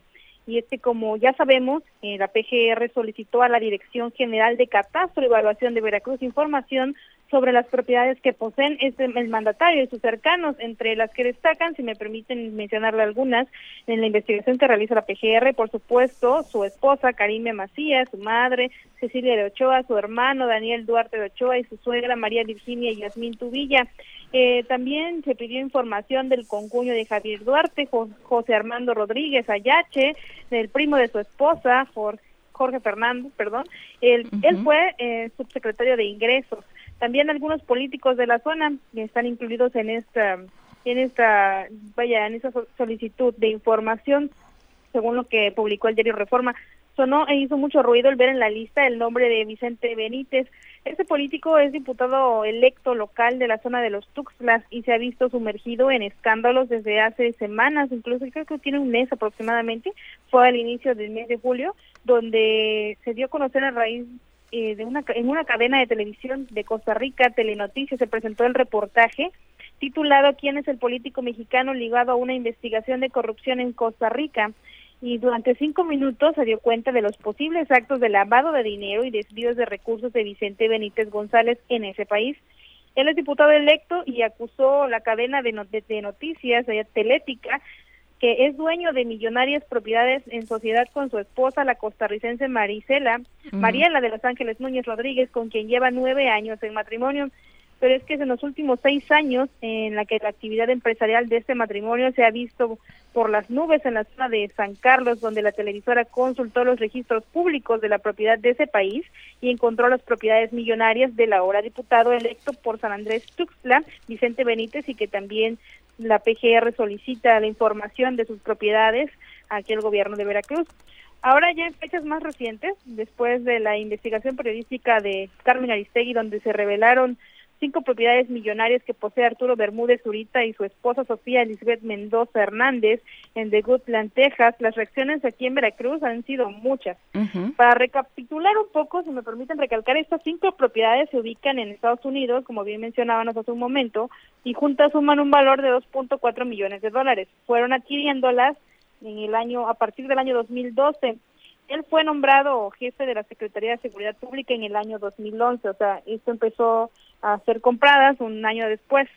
Y posterior de esta publicación, al día siguiente aparece otra publicación y ahora en otro medio nacional Reforma donde hacen alusión a que el propio Javier Duarte de Ochoa también posee una residencia en el mismo complejo inmobiliario de Texas. Es lo que mencionaban ustedes antes de, entrar al aire, antes de que yo entrara al aire precisamente. Esta propiedad eh, bueno, el gobernador no dijo nada, estuvo varios días sin emitir alguna declaración, guardó total secrecía y no emitió ninguna información, incluso en algunos eventos donde se dejó ver porque no se le veía públicamente, ya ahorita tuvo que salir por el paso de la tormenta tropical. Eric tuvo que dar la cara, pero no no se dejaba ver, cuando se medio de medio dejaba ver, evadía el tema y no respondía a los cuestionamientos al respecto. Las veces que dio declaraciones negó tener propiedades fuera del país, incluso dio su 3 de 3 que precisamente, que les comento que no fue avalada por el Instituto Mexicano de la Competitividad del INCO por no ser, por no ser congruente con sus finanzas. Y en relación con las propiedades de Bermúdez, no dijo que no tenía conocimiento alguno. Y ayer en un medio nacional dijo que sí estaba enterado de estas propiedades. Después de esto vinieron las nuevas denuncias públicas que se hicieron, denuncias, perdón, legales que se hicieron el gobernador Duarte al gobernador electo Miguel Ángel Yunes Linares y viceversa. Han sido ya varias las denuncias, inclusive ayer Miguel Ángel Yunes Linares se presentó a ratificar, se, empezó, se presentó, perdón, ante la Fiscalía de Jalapa para pues dar cuenta sobre la denuncia que le presentó el gobernador Javier Duarte. Tal pareciera que ya es una guerra esta hostilidad entre el gobernador Javier Duarte de Ochoa y el entrante Miguel Ángel Yunes Linares, de la cual desde luego se desprenden muchas voces críticas desde el sector empresarial que se dice harto y cansado ya que de esta situación pues no permite avanzar y solo perjudica la economía del Estado. Y la semana pasada, junto con el equipo informativo para el que laboro aquí en Veracruz, realizamos encuestas a la gente sobre su percepción acerca de esta situación y les permito, me permito comentarles que el 80% de las personas que estuvimos entrevistando aquí en Veracruz, en la zona conurbada, dicen que sí, ya se dicen hartos y fastidiados, incluso no querer escuchar más del gobernador Javier Duarte, inclusive muchos piden que lo metan a la cárcel. Es así la situación que se vive aquí en Veracruz en torno a todos estos temas que están dando ya de mucho de qué hablar como lo hemos venido viendo en medios nacionales. Lamentablemente Veracruz es noticia nacional, no tan solo por el paso de la tormenta tropical el que dejó eh, 13 muertos y vaya, cientos de, perdón, decenas de, de municipios no dañados, también es nota nacional por esta situación de nuestro gobernante y el entrante. No sé, se siente bastante hostilidad en, el ambiente aquí en Veracruz. Claro, eh, eh, muchas gracias Daniela Jacome por esta, por eh, pues por este resumen de lo que está sucediendo. me llama la atención esto, esto que dices de que a la hora de cuestionar a la gente, la gente dice ya no quiero saber, ¿no? ¿A qué lo atribuyen ustedes? ¿Qué, ¿Qué crees que sea lo que pasa ahí?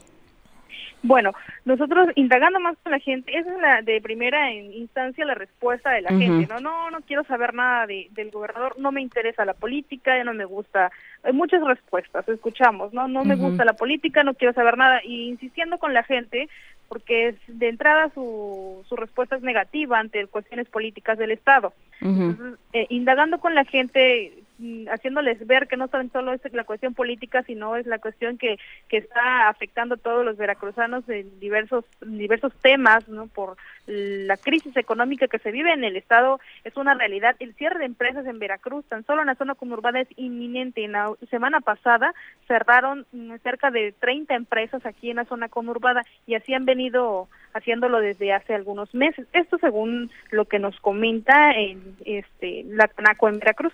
Pero bueno, eh, entonces, haciéndole ver a la gente acerca de este tema, muchos expresan su repudio porque ya no están, ya no les, ya no quieren saber nada ah, porque han escuchado tanto sobre la corrupción que existe en Veracruz y muchos incluso nos, nos narraron algunas situaciones de las cuales han sido víctimas de corrupción también la gente está demasiado harta y fastidiada de todo este tema. Nosotros lo atribuimos precisamente a la mala imagen que ya tiene el gobernador, el gobierno del estado, que no paga, no paga a sus proveedores, que hay cientos de proveedores reclamando sus pagos. Esta situación ha derivado en que los empresarios, algunos han tenido que cerrar precisamente por esta, por esta situación, algunos más por la delincuencia, pero al final de cuentas todo afecta y es una reacción en cadena. oye, Daniela, hablando de pagos y de deudas, ah, ¿qué ha pasado con el tema de la Universidad Veracruzana? Ya por fin el, el gobierno de Veracruz soltó el dinero que guardó tan ah, celosamente durante tanto tiempo. No, todavía no, ha sido pagado. La, la deuda sigue, inclusive la, la rectora de la Universidad de Veracruz estuvo presente la semana pasada en el inicio de clases de, de los alumnos, ella en Jalapa, y donde declaraba que la, la deuda sigue, que hicieron un pequeño abono, no recuerdo en este momento la cifra exacta, pero que la deuda sigue y que no, no ha sido liquidada. Entonces ya no se han emitido más declaraciones al respecto ni del gobernador más que de la rectora este, la semana pasada que estuvimos en la inauguración, en la bienvenida de los chicos de nuevo ingreso, pero no ha sido liquidada. Eso sí, eso sí es este le puedo comentar. A ver, pero, pero bueno, entonces, ¿qué va a suceder? Porque uno pensaría que con que a la hora de airear eh, todo esto, todas estas situaciones, que habría una reacción positiva por parte de la gente, ¿no? Diciendo, bueno, qué bueno que se sepan estas cosas. Eh, no, parece ser que lo único que hay es un hartazgo y una, ya es una especie como de, de cansancio eh, que tenemos, yo creo que todos en buena medida decir, pues esto no va a cambiar nunca, ¿no? Y, y, que es muy peligroso y que es muy fácil caer en ello, por otro lado. Pero también, ¿qué pasa con... Eh, con esta lucha del lodo, porque quien hace las denuncias es Yunes, ¿no? Y, y entonces ya se convierte... Y viceversa, ¿eh? Y, viceversa, ya se convierte en un pleito de lodo entre, entre estos dos personajes. Eh, y sin que Yunes sea tampoco eh, Mahatma Gandhi. Entonces, ¿qué, ¿qué es lo que pasa ahí? ¿Cómo lo ven? Pues mira, les, les comento, ¿no? Esta situación de las denuncias entre uno y otro eh, no es reciente. Eh, desde hace años existen denuncias contra Miguel Ángel Yunes Linares por presunto enriquecimiento ilícito. No, si bien no las denuncias no están hechas por el mismo gobernador, ahorita el gobernador pone nuevamente una denuncia por el mismo tema, incluso abarca toda su familia, no solamente a Miguel Ángel Yunes Linares, sino también a sus hijos, a, la esposa de Miguel Ángel, a, todo su círculo de, familiares. eh, el gobernador electo Miguel Ángel Yunes Linares puso denuncias contra Javier Duarte, no de ahorita también, desde hace años que existen y ahorita se han puesto más, se han interpuesto más y se han este, inclusive ido a ratificar. Sin embargo, aquí lo que nosotros vemos en el panorama, en este panorama, ha sido que, por ejemplo, las denuncias contra el gobernador actual no ha sido no ha sido solicitado a que se presente el gobernador Javier Duarte.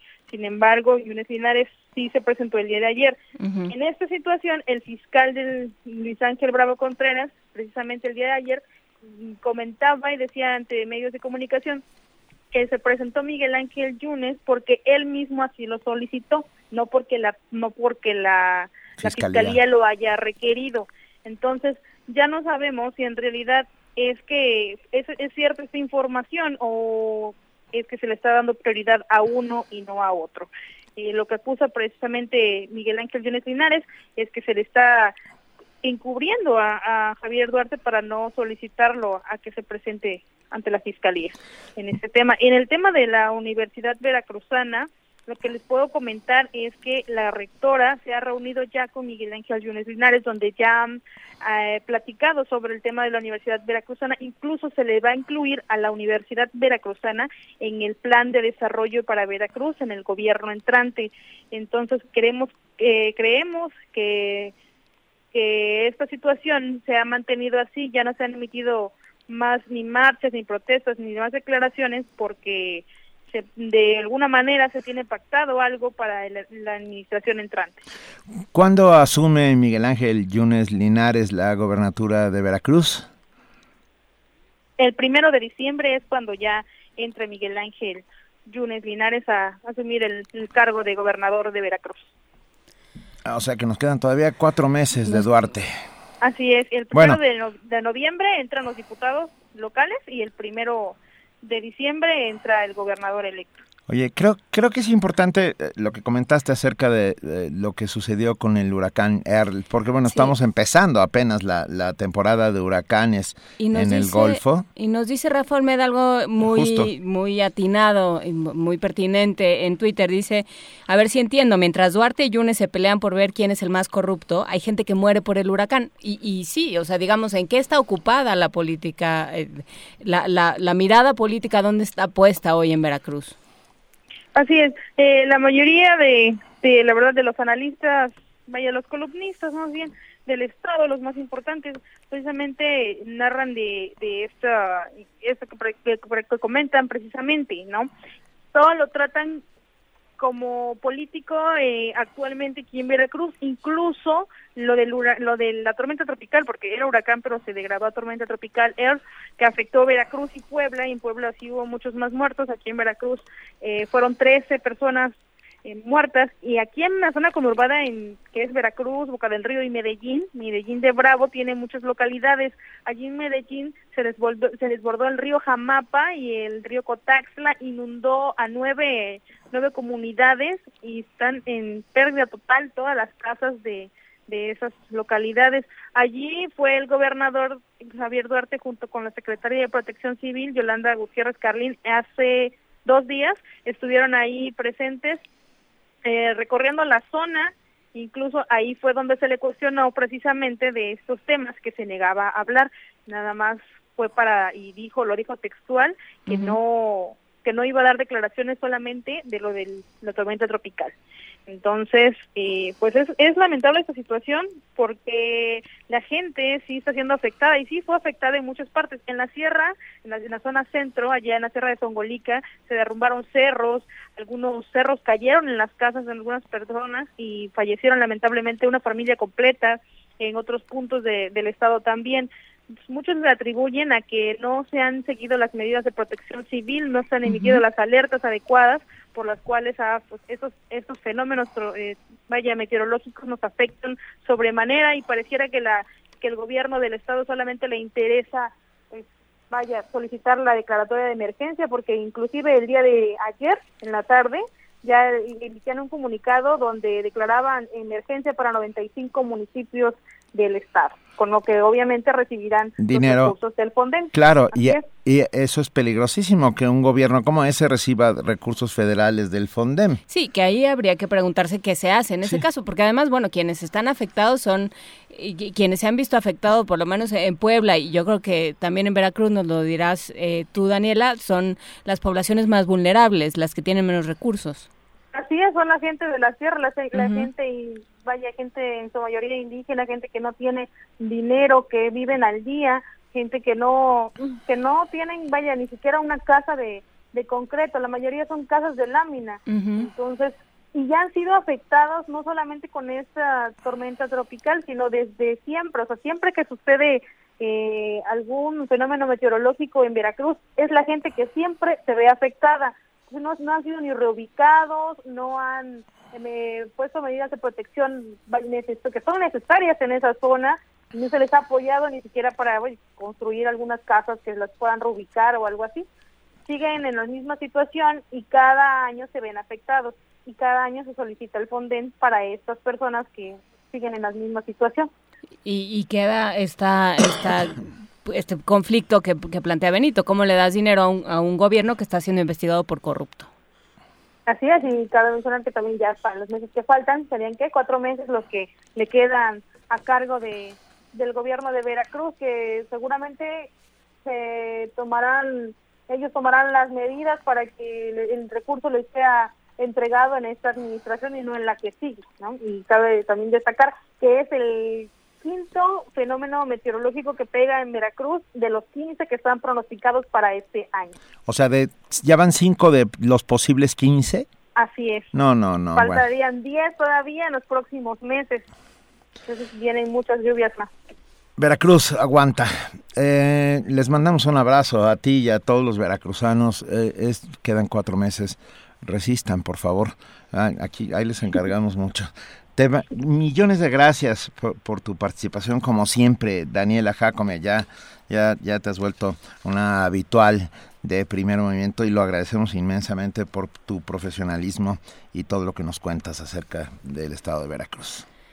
Les agradezco a ustedes que me tomen en cuenta y con gusto, cuando me lo soliciten, aquí estaré para comentarles lo que acá sucede en Veracruz.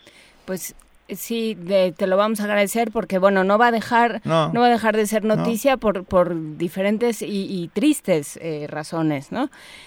Este está así todavía por, por averiguarse esto, está, está por verse cómo será ese cambio de poderes que no se, no, no parece ser que vaya a estar bien, Daniela.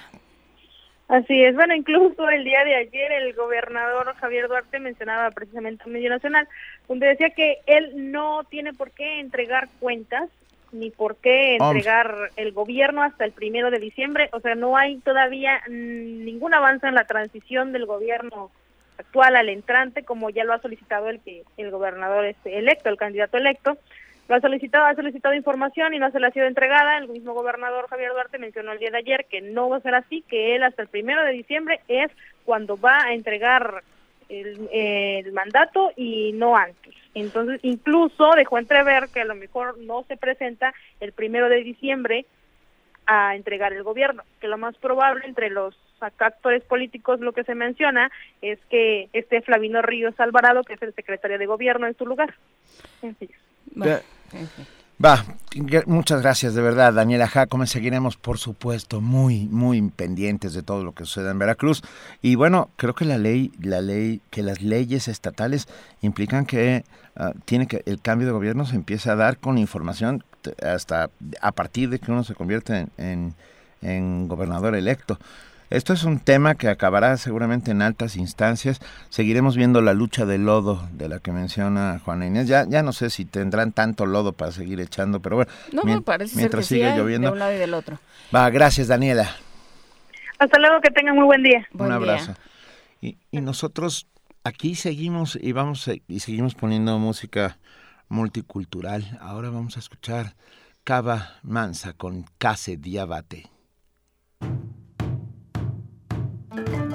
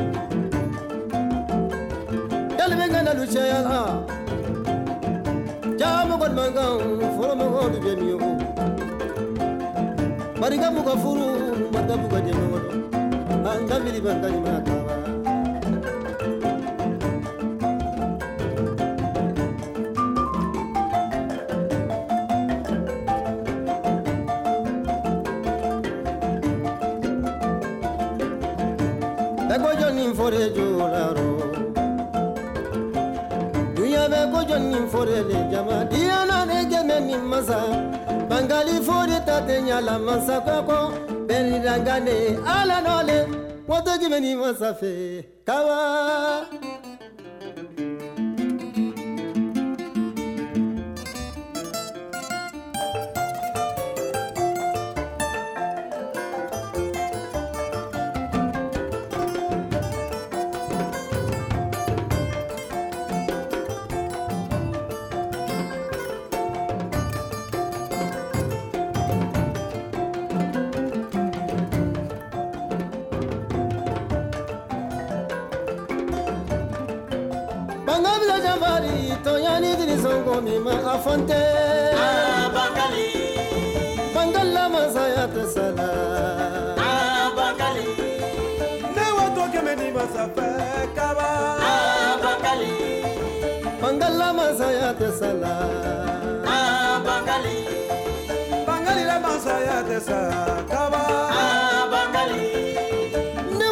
Masafe tonya Bangali Bangali biri bakomi ma tekela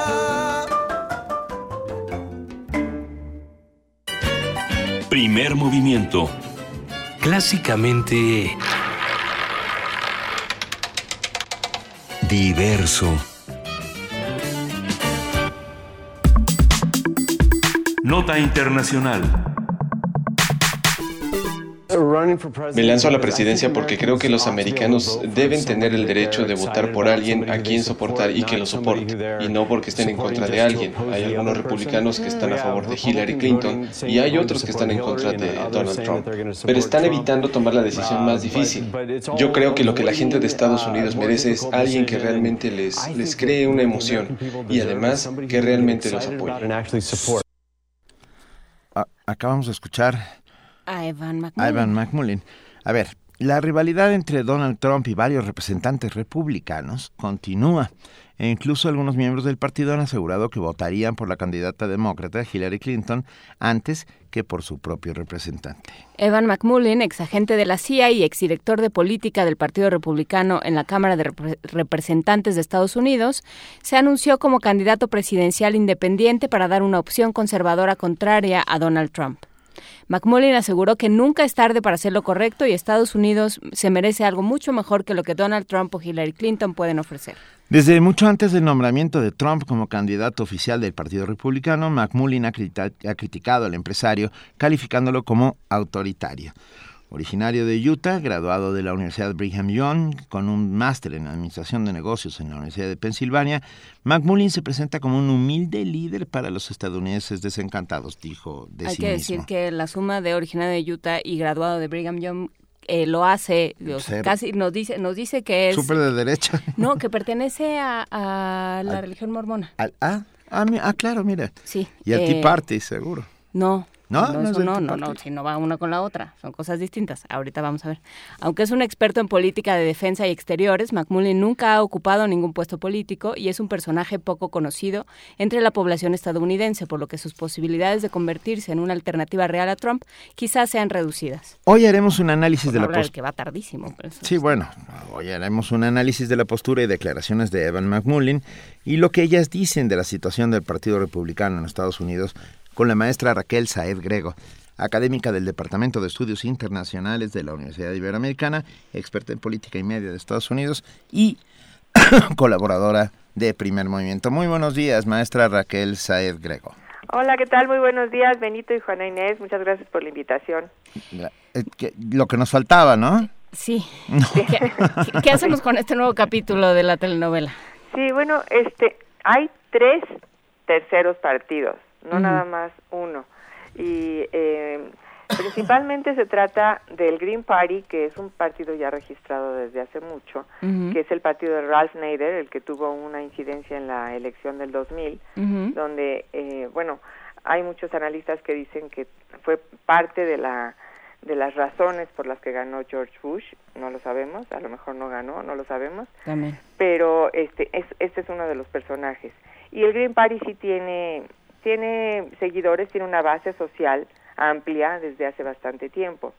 El otro que, eh, bueno, y la, la que es la candidata se llama Jill Stein, que es una doctora, eh, que ha tenido un fuerte discurso en contra de Hillary Clinton por no eh, adherirse a las propuestas o por no tomar en cuenta a Bernie Sanders. Y ella está tratando de capitalizar con aquellos seguidores de Bernie Sanders que no quisieron adherirse a la campaña de Hillary. Y tiene algún dinero ya que ha recaudado para su campaña y está haciendo una campaña muy negativa en contra de Hillary, pero también diciendo, no se trata de elegir al, al mejor de los dos malos, sino vayan por la, por la buena, ¿no?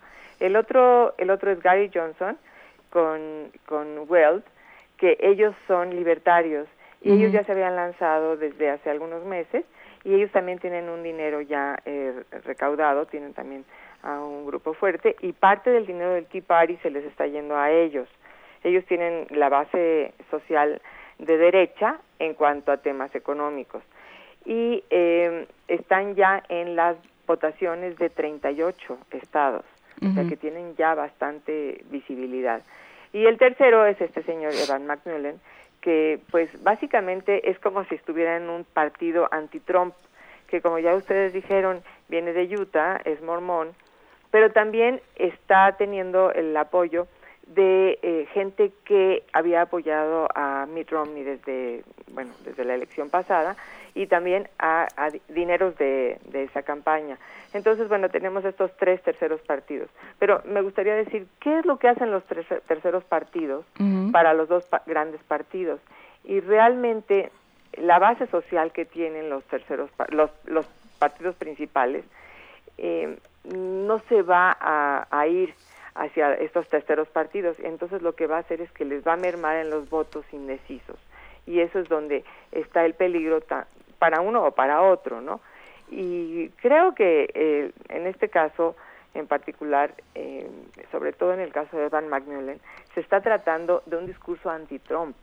Es decir, eh, voten por, por Evan McMullen o incluso eh, está la opción de voten por Hillary Clinton, porque Evan McMillan nada más ha podido hasta ahorita registrar, registrarse en 12 estados.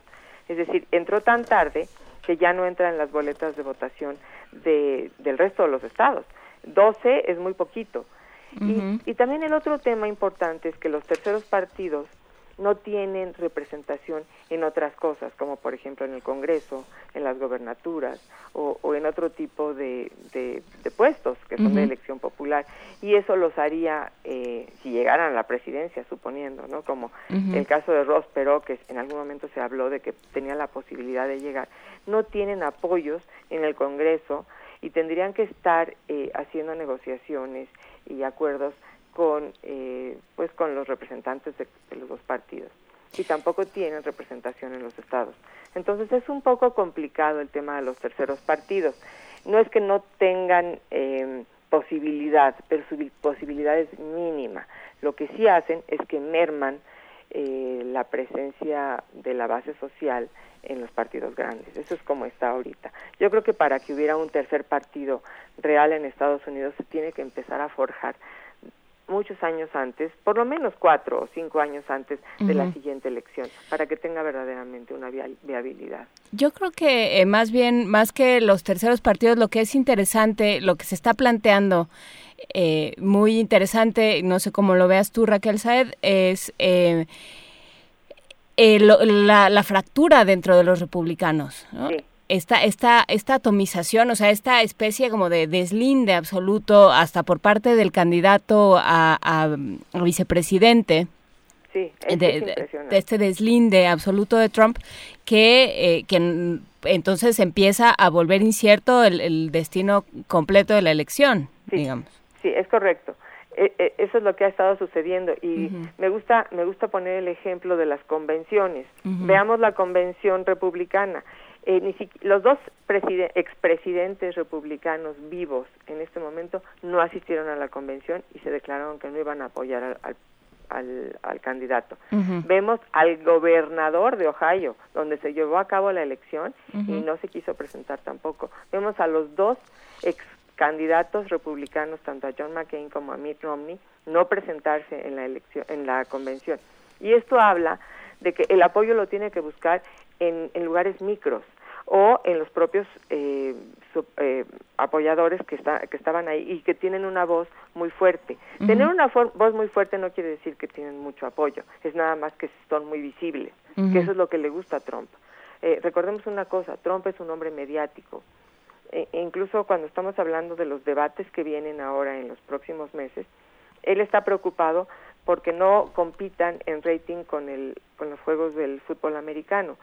¿Por qué? Porque él lo que quiere es más visibilidad y que sus sus las cosas que dice que no las puede decir con teleprompter porque tiene que responder eh, tengan una mayor visibilidad. Entonces de esto se trata, no que tengan eh, no que estas personas que hablan tan fuerte eh, sean muchos, nada más que se ven más. Sin embargo, eh, hablamos de Nate Silver y de los de los eh, encuestadores de los medios y de otros de otras compañías que hacen se dedican nada más a esto. Todavía está abajo, esperemos que siga abajo. Esta ya es mi opinión personal y que y que Hillary Clinton pueda salvar diferentes obstáculos que probablemente le pongan en el camino. Ya hablamos de ya vimos ayer que trataron de sacar una una noticia donde dicen que Bill Clinton tenía que ver con la hija de Walter Mondale en los años 80. Eh, bueno, esta mujer ya ni siquiera existe, ya murió. Y, y, es nada más un juego sucio. Igual que el juego sucio que sacando los, las fotos de Melania Trump desnuda. Sí, bueno, y más juego sucio, por ejemplo, ayer Donald Trump lanza a los poseedores de armas contra Hillary Clinton diciéndoles, ustedes tienen que defender la segunda enmienda. Qué barbaridad. ¿No? Que eso, es, que eso sí es bastante fuerte, ¿no? Sí, sí, sí. Y no se trata de interpretación, porque él dice, yo nunca dije eso. No se trata de interpretación, es simplemente manejo de simbolismo en una campaña. Y eso es lo que significa. Es, bueno, si tienen que matarla, pues vamos, ¿no? Híjole pero bueno, son es parte ya de lo que de lo que hace todos los días, de las notas que da todos los días eh, Donald Trump. Pero pero eso, ¿qué, qué va a hacer su partido? Que hablen de mí, aunque hablen mal, eso es un poco la lógica. Pues ya cualquier cosa, ¿no? Esta carta que dice que le mandó la NFL discutiendo los tiempos a los que eh, ellos iban a usar contra los que iban a usar eh, la NFL, y bueno, ah. un, un, desastre, que no es cierto, que la NFL dice nosotros no mandamos nada. Una serie de mentiras sobre mentiras y que, y que no importa, ¿no? Y ya esta estrategia de decir las elecciones están arregladas y este, y de todas maneras si pierdo es porque las elecciones están arregladas. Eh, ya es una nota constante, pero ¿en dónde deja eso al Partido Republicano? O sea, el Partido Republicano que ya una vez una vez que lo tiene nominado ya no tiene más remedio? No, no, yo creo que eh, bueno, eso es lo que se está diciendo en muchos ámbitos, pero yo lo que sí quisiera decir es que el Partido Republicano me parece que sí está perdiendo la elección presidencial en este momento. Sin embargo, la elección de noviembre no, es, no nada más es presidencial, es también del Congreso. sabemos que la Cámara Baja se tiene que reelegir por completo o, elegir a nuevos eh, a nuevos eh, representantes. También el Senado se renueva en una tercera parte o se o se reelige y también están todas las elecciones de los estados. Entonces, esto significa que también tienen presencia de esta manera. Y me gustaría decir algo, en particular los Koch brothers, que ya hemos hablado de ellos, que fueron los principales eh, apoyadores del Tea Party, y el Tea Party también ya sé como que se está diluyendo, pero eh, los Koch brothers, que tienen mucho dinero, que son petroleros y que tienen fábricas de papel y de muchas otras cosas, y que tienen una presencia en la vida política de Estados Unidos, eh, no quieren apoyar a Trump interesantemente.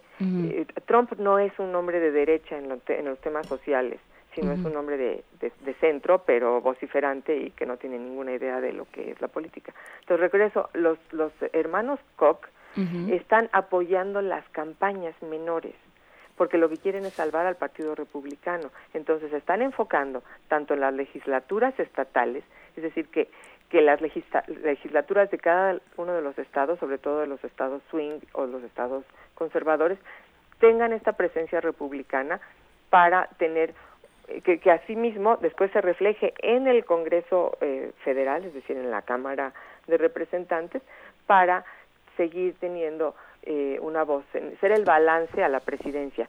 Eh, lo que me gustaría decir es que ellos ya dan por perdida la presidencia y no están dispuestos a apoyar a Trump tampoco. Entonces, ese capítulo para ellos está cerrado. Donde sí está abierta la posibilidad es tener presencia en el Poder Legislativo. Y ese es donde está el tema principal. Eh, digamos, si Hillary Clinton o, o Trump, pero Hillary Clinton, ojalá sea, tiene que nombrar al, que va a sustituir a Scalia en la Suprema Corte, eh, lo tiene que ratificar el Senado. Si el Senado es republicano, bueno, pues le van a hacer un poco la vida imposible hasta que les va a gustar a alguien. Eh, la Cámara de Representantes, por otro lado, tiene presencia para muchas otras cosas que son de la vida cotidiana y sobre todo de los temas económicos. Y es ahí donde ellos están apostando, conservarse como partido en el poder legislativo, porque ellos ven perdida la, la presidencia. Ahora, el, el Partido Republicano es muy importante que gane o que tenga esta visibilidad ante los electores en las elecciones presidenciales, es decir, en el tema del presidente. Sin embargo, muchos ya la ven por perdida y prefieren enfocarse en otra cosa. Raquel, esto eh, suena como a una discusión cupular, digamos, los Koch brothers, este, los, a los hermanos Koch, los, el liderazgo en, en, la, en, el poder legislativo. Pero ¿y, ¿y qué pasa con toda esa gente que sí apoya a Trump? ¿Dónde la van a dejar? Esa, ese es el ¿Quién problema, la recoge? Que va un poco lo que vimos con Bernie Sanders y Hillary Clinton, que bueno, la convención de, de los demócratas fue totalmente diferente pero hubo unas manifestaciones de parte de los seguidores de Bernie Sanders que estaban en contra de la pues de que sea la candidata Hillary Clinton. Sin embargo, pues ahí hay una una demostración de que ganó Hillary Clinton. Eh, estos seguidores de Bernie Sanders se manifiestan muy ampliamente, incluso algunos hasta dicen que van a votar por Trump. Bueno, en el caso de los republicanos, haciendo una, una, un paralelo, ahí los los que apoyan a Trump son muy vociferantes. Él sí tiene la candidatura. Eh, si llegara a perder eh, Trump, ellos ya van con el discurso previo que trae Trump de decir que la elección está mañada y arreglada. Y yo veo ahí unos problemas de que se puede manifestar violentamente. Trump no es una persona que pierde o que le guste perder. No, no. Y va a incitar a muchos a muchos temas de violencia. Ya lo vimos en sus en sus manifestaciones, en sus mítines, en sus rallies. E incluso el New York Times sacó un video eh, de sus reporteros diciendo esto es lo que es, estar en los rallies de, Donald Trump y se oye en el en, atrás hablando de, cosas racistas, este, hablando de incitación a la violencia y muchas otras cosas. Eh, me parece que es un personaje tan particular. Lo que decías de las mentiras, eh, que el Partido Republicano no está nada de acuerdo con estas mentiras. Eh, la metáfora que hace John Oliver, no sé si ustedes lo siguen, pero me pareció espectacular, cuando dice, cuando uno se va caminando descalzo y pisas un clavo que está hacia arriba, te va a doler muchísimo haberte picado con el clavo. Pero si tú caminas sobre una cama donde hay puros clavos eh, levantados, el montón de mentiras te van a sostener y esa es la diferencia. Eh, no es que ha dicho una mentira o que, o que tiene un problema como Hillary Clinton que tiene el problema de los emails. Creo que Él tiene muchas mentiras. Que sí, le va a tocar caminar sobre una cama de clavos. No, está caminando sobre una cama de clavos. Está caminando sobre una cama de clavos, pero yo insisto en que tiene una cantidad importante de seguidores. O sea, que, que lo que ha hecho Donald Trump, independientemente de, eh, de si queda o no queda, de qué pasa después, de si lo dejan o no lo dejan, eh, lo, que, lo que ha puesto de manifiesto es que ahí hay una base, hay una serie de personas muy enojadas, muy a disgusto con, con, los, con ciertos temas de política social y que no va a ser posible a partir de, enero que entre el, quien sea el nuevo presidente, no va a ser posible ignorarlos. Entonces ya digamos como que como que destapó la coladera y ahora qué va a pasar con esa coladera. Sí, y son muy vociferantes. Ese es el tema. No es nada más que tiene una base social que está enojada, sino que tiene permiso de violencia con los discursos de Trump. Es decir, como, si está diciendo del, de la segunda enmienda y bueno, vamos, vamos a ver cómo acabamos con la candidata, es tremendo esto porque estas personas son los que traen las armas, son los que se, se sienten que son los dueños de la segunda enmienda y son los que los que son muy violentos y ya lo vimos en sus rallies ya lo, vimos a, que a uno eh, a la salida de, de, a una persona le dio le, se agarró a golpes a un negro y cosas de este tipo no eh, yo creo que sí estamos viviendo una situación inédita que es preocupante para Estados Unidos, pero también para nosotros los vecinos y para el resto del mundo. Sí, porque ahí están, o sea, independientemente de a quién le toque gobernarlos, ahí están. Ahí están, ahí están. Y México para ellos va a ser el enemigo. Ah. Ya vimos. Ya lo es.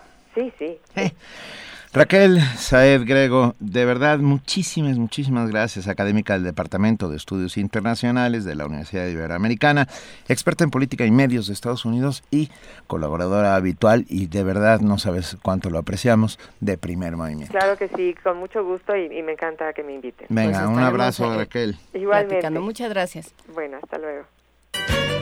Primer movimiento. Clásicamente universitario.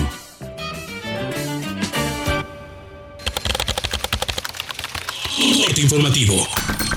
La UNAM.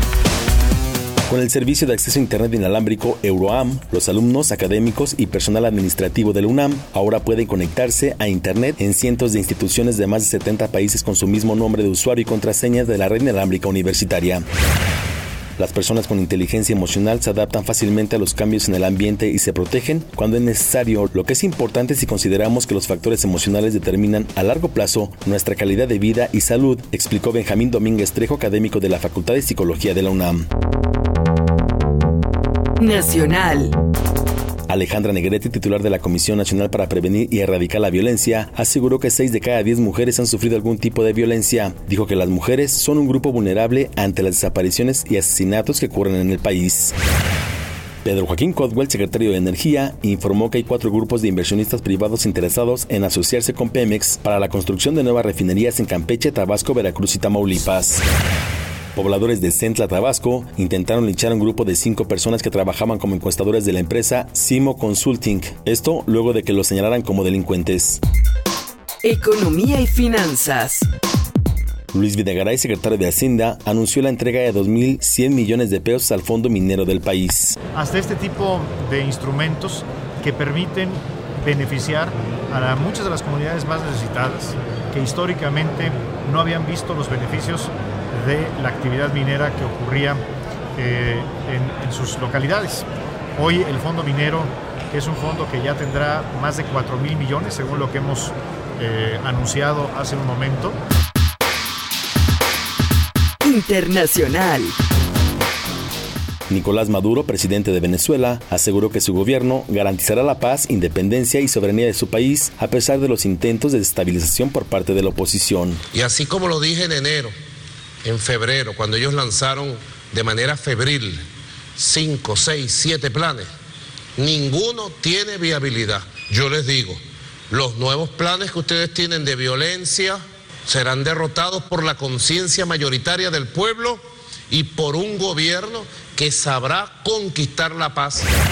En el marco del Día Internacional de los Pueblos Indígenas, comunidades y organizaciones en Guatemala exigieron al gobierno de su país mayor inclusión social, política y económica. Habla Domingo Hernández, manifestante. El modelo económico que se está impulsando en el país está destruyendo comunidades, está destruyendo la madre tierra, está destruyendo los bosques y entonces nosotros lo hemos denominado como la economía de la muerte. Los gobiernos de Colombia y Venezuela instalaron un centro binacional contra el crimen. Habla José Vielma, representante venezolano. Aquí estamos trabajando de una forma unida, las fuerzas militares, las fuerzas policiales de ambos países y la decisión de cumplir una nueva frontera de paz. Ahí se habló de una política coherente con el señor viceministro eh, nuestro vicecanciller Alexander Llanes para América Latina y el Caribe, donde estudiamos una agenda binacional en temas concretos. Un día como hoy. En 1782 nació el general Vicente Guerrero, uno de los líderes más importantes del movimiento independentista de México. Inició la insurgencia y dirigió al ejército trigarante que concluyó la guerra.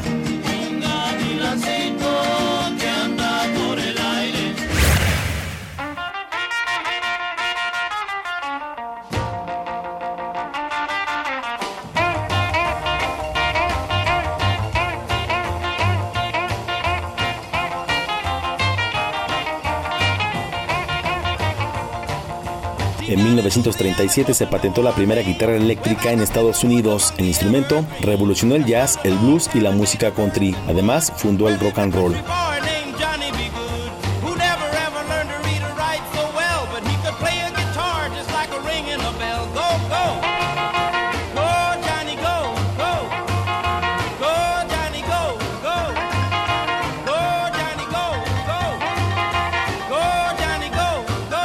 Información. Buenos días.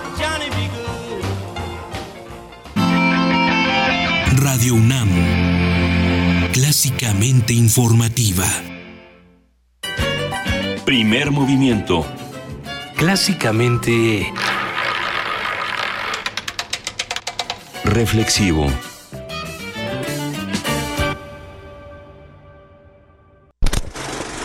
De las vistas de Salvador Toscano a la época de oro.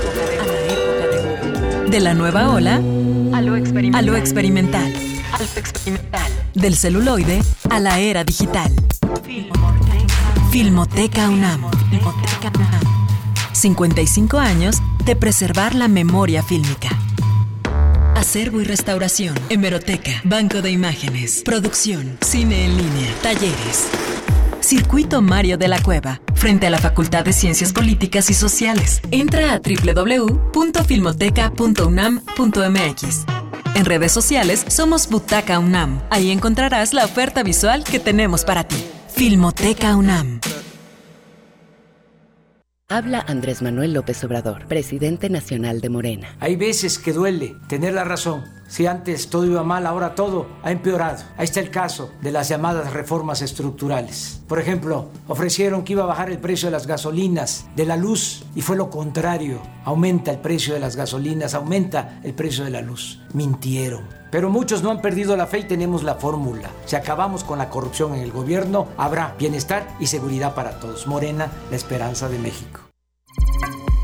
A 52 años de la Declaración de los Derechos Civiles en Estados Unidos, la Cátedra Nelson Mandela de Derechos Humanos en Cine y Literatura y el Museo Memoria y Tolerancia presentan la exposición Martin Luther King, Un sueño de igualdad. Talleres, cine debate, charlas y mesas redondas en el Centro Cultural Universitario. Cátedra Nelson Mandela de Derechos Humanos en Cine y Literatura. De julio a octubre de 2016. Toda la programación en cultura.unam.mx diagonal Mandela. Primer movimiento. Clásicamente... Universitario.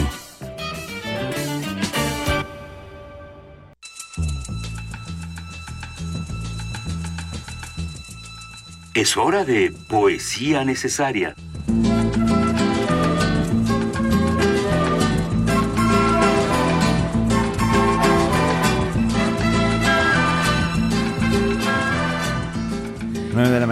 17 minutos. Y siempre ¿Qué poeta traes hoy, Benito? Vinicius de Moraes, por recomendación tuya. Ay, qué bonito es cuando me haces caso, ¿ves? no, la verdad es que yo me voy a declarar en rebeldía.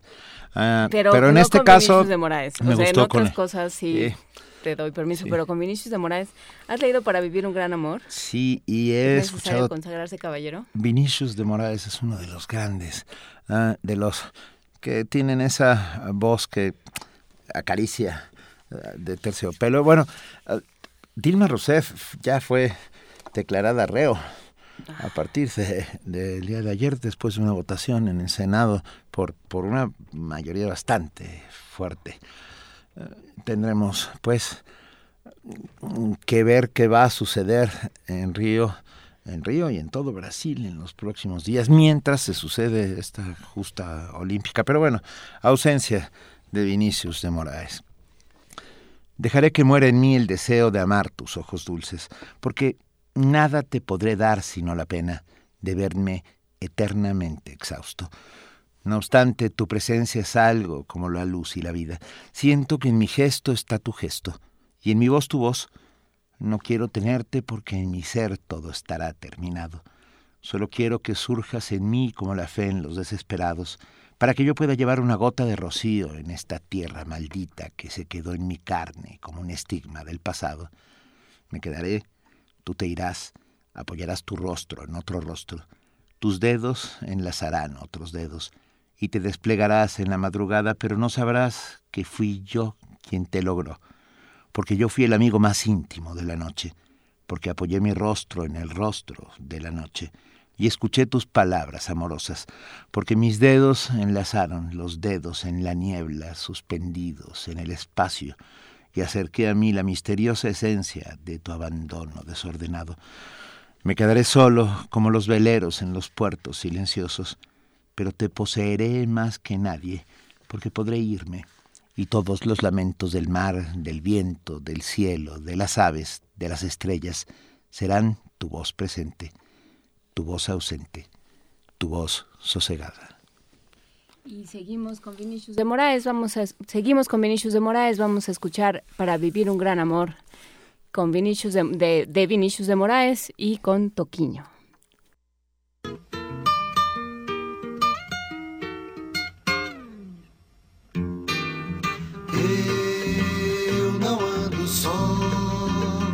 Só ando em boa companhia. Com meu violão, minha canção e a poesia. Para viver um grande amor, preciso é muita concentração e muito siso muita seriedade e pouco riso para viver um grande amor. Para viver um grande amor, mistério é ser um homem de uma só mulher. Pois ser de muitas, poxa, é para quem quer, não tem nenhum valor. Para viver um grande amor, primeiro é preciso sagrar-se cavalheiro e ser de sua dama por inteiro, seja lá como for. Há que fazer do corpo uma morada onde clausure-se a mulher amada e postar-se de fora como espada para viver o grande amor. Eu não ando só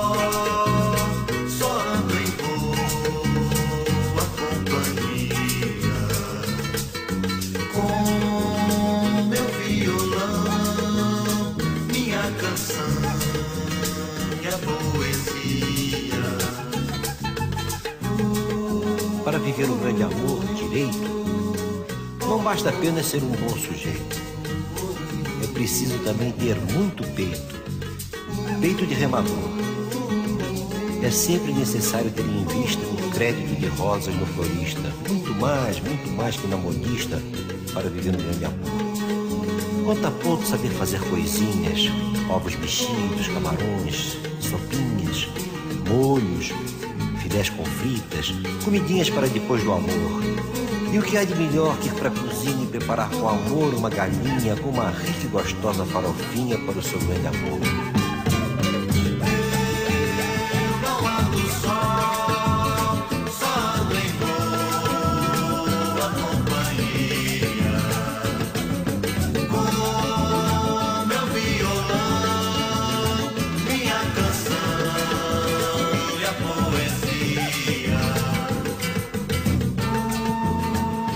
Viver um grande amor, é muito, muito importante viver sempre junto. E até ser, se possível, um só defunto, para não morrer de dor. É preciso um cuidado permanente não só com o corpo, mas também com a mente. Pois qualquer baixo seu, a amada sente e esfria um pouco o amor. Há que ser bem cortês, sem cortesia, doce e conciliador, sem covardia. Saber ganhar dinheiro com poesia não ser um ganhador. Mas tudo isso não adianta nada se nessa selva escura e desvairada não se souber achar a grande amada para viver um grande amor.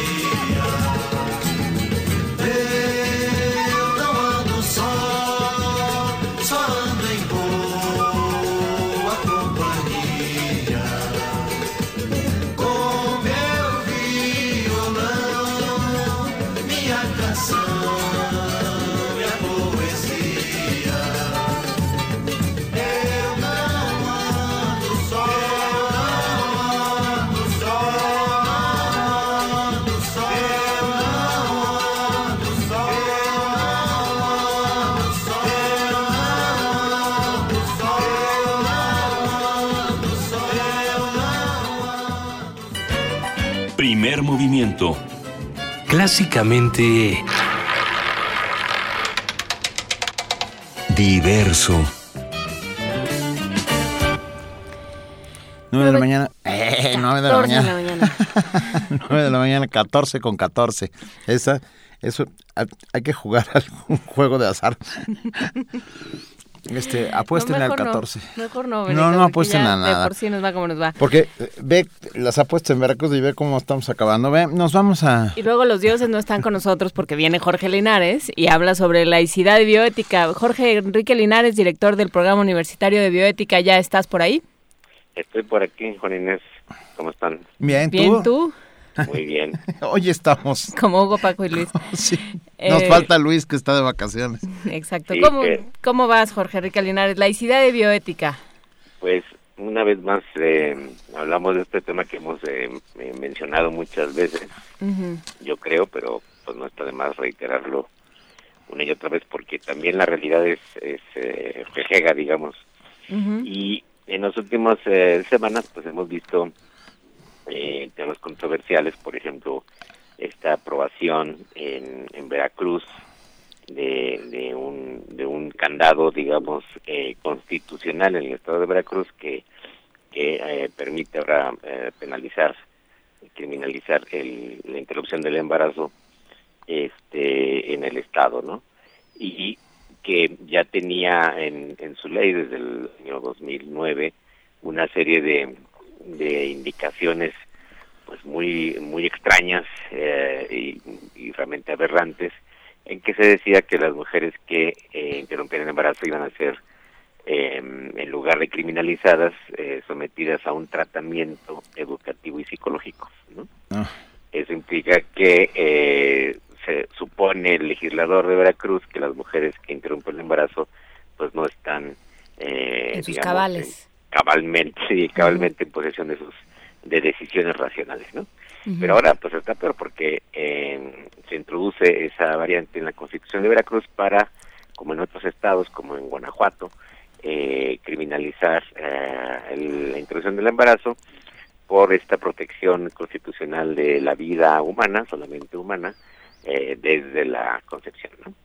Y también hemos visto, eh, comentábamos la vez pasada, pues, eh, pues el discurso, la campaña de la Iglesia Católica, sobre todo la Arquidiócesis eh, de México, sobre eh, el matrimonio igualitario, el matrimonio entre personas del mismo sexo y particularmente el matrimonio entre entre entre eh, varones, ¿no? Eh, con los argumentos que intentan eh, dirimir, atacando directamente la, la la propuesta que había hecho la Presidencia de la República para igualar esas condiciones en todo el país, eh, que ya existen estas ah, esta homologación en varios estados, incluyendo también desde luego la Ciudad de México, que fue el, el primero.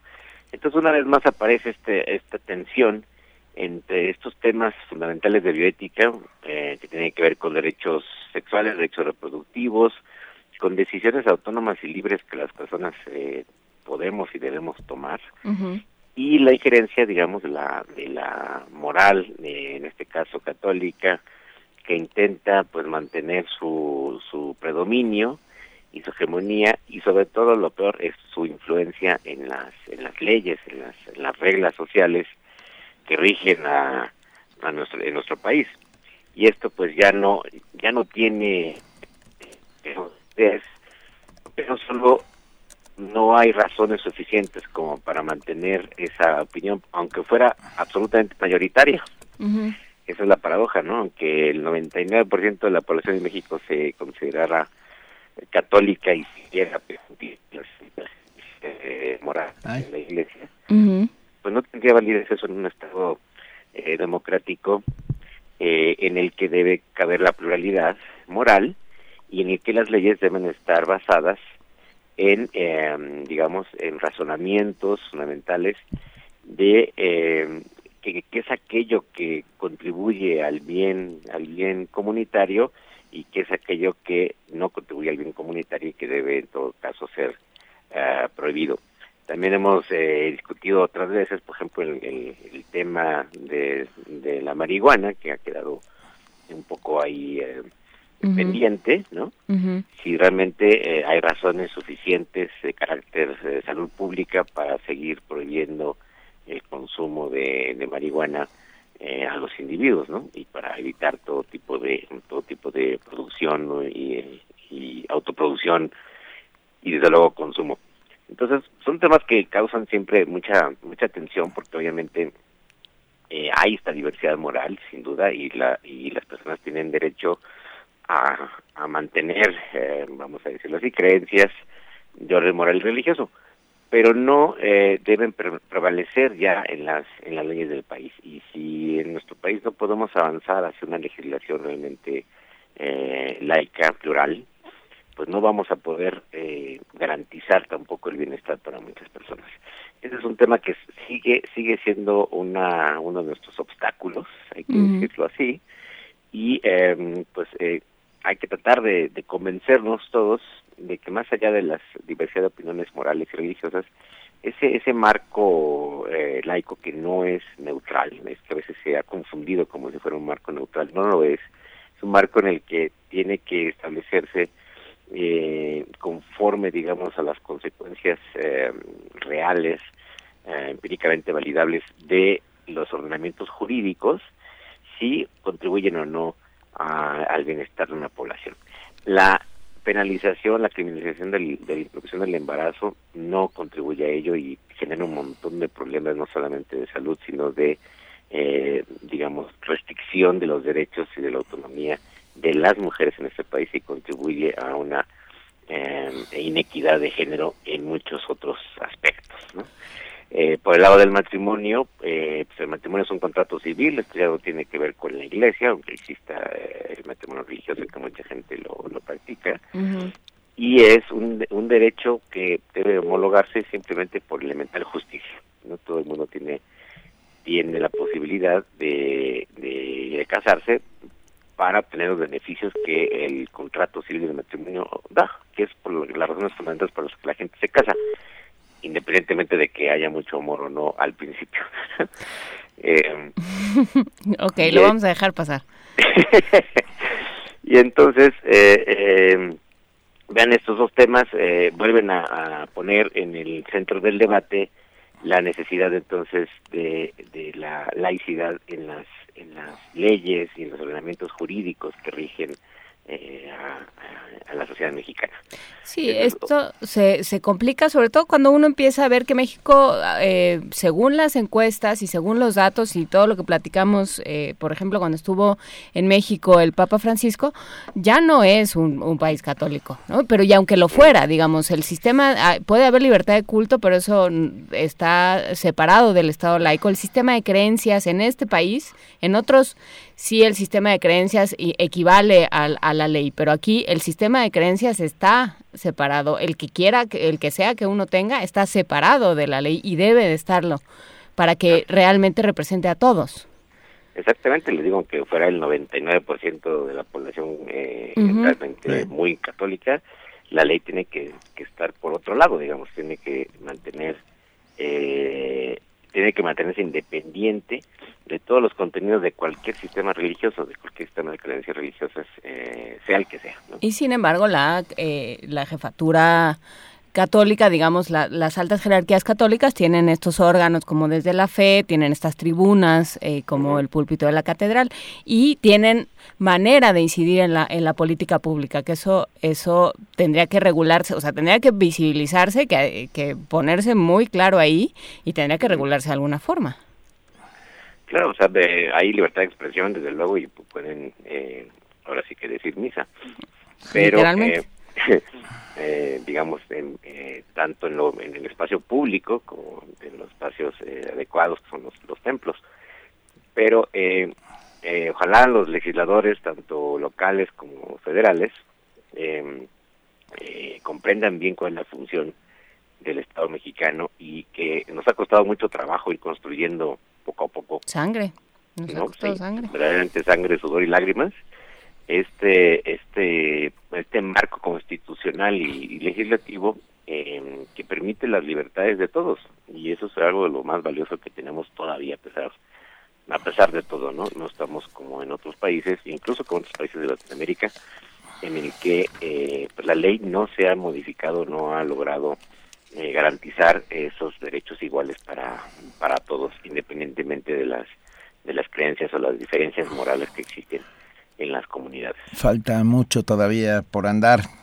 Muchas gracias, querido Jorge Linares, director del programa universitario de bioética. Nos estamos escuchando el próximo miércoles. Gracias. Un abrazo. Un abrazo. Gracias. gracias, Jorge Hasta Linares. luego.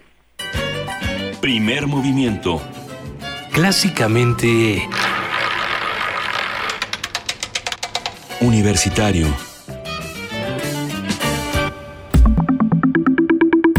La mesa del día.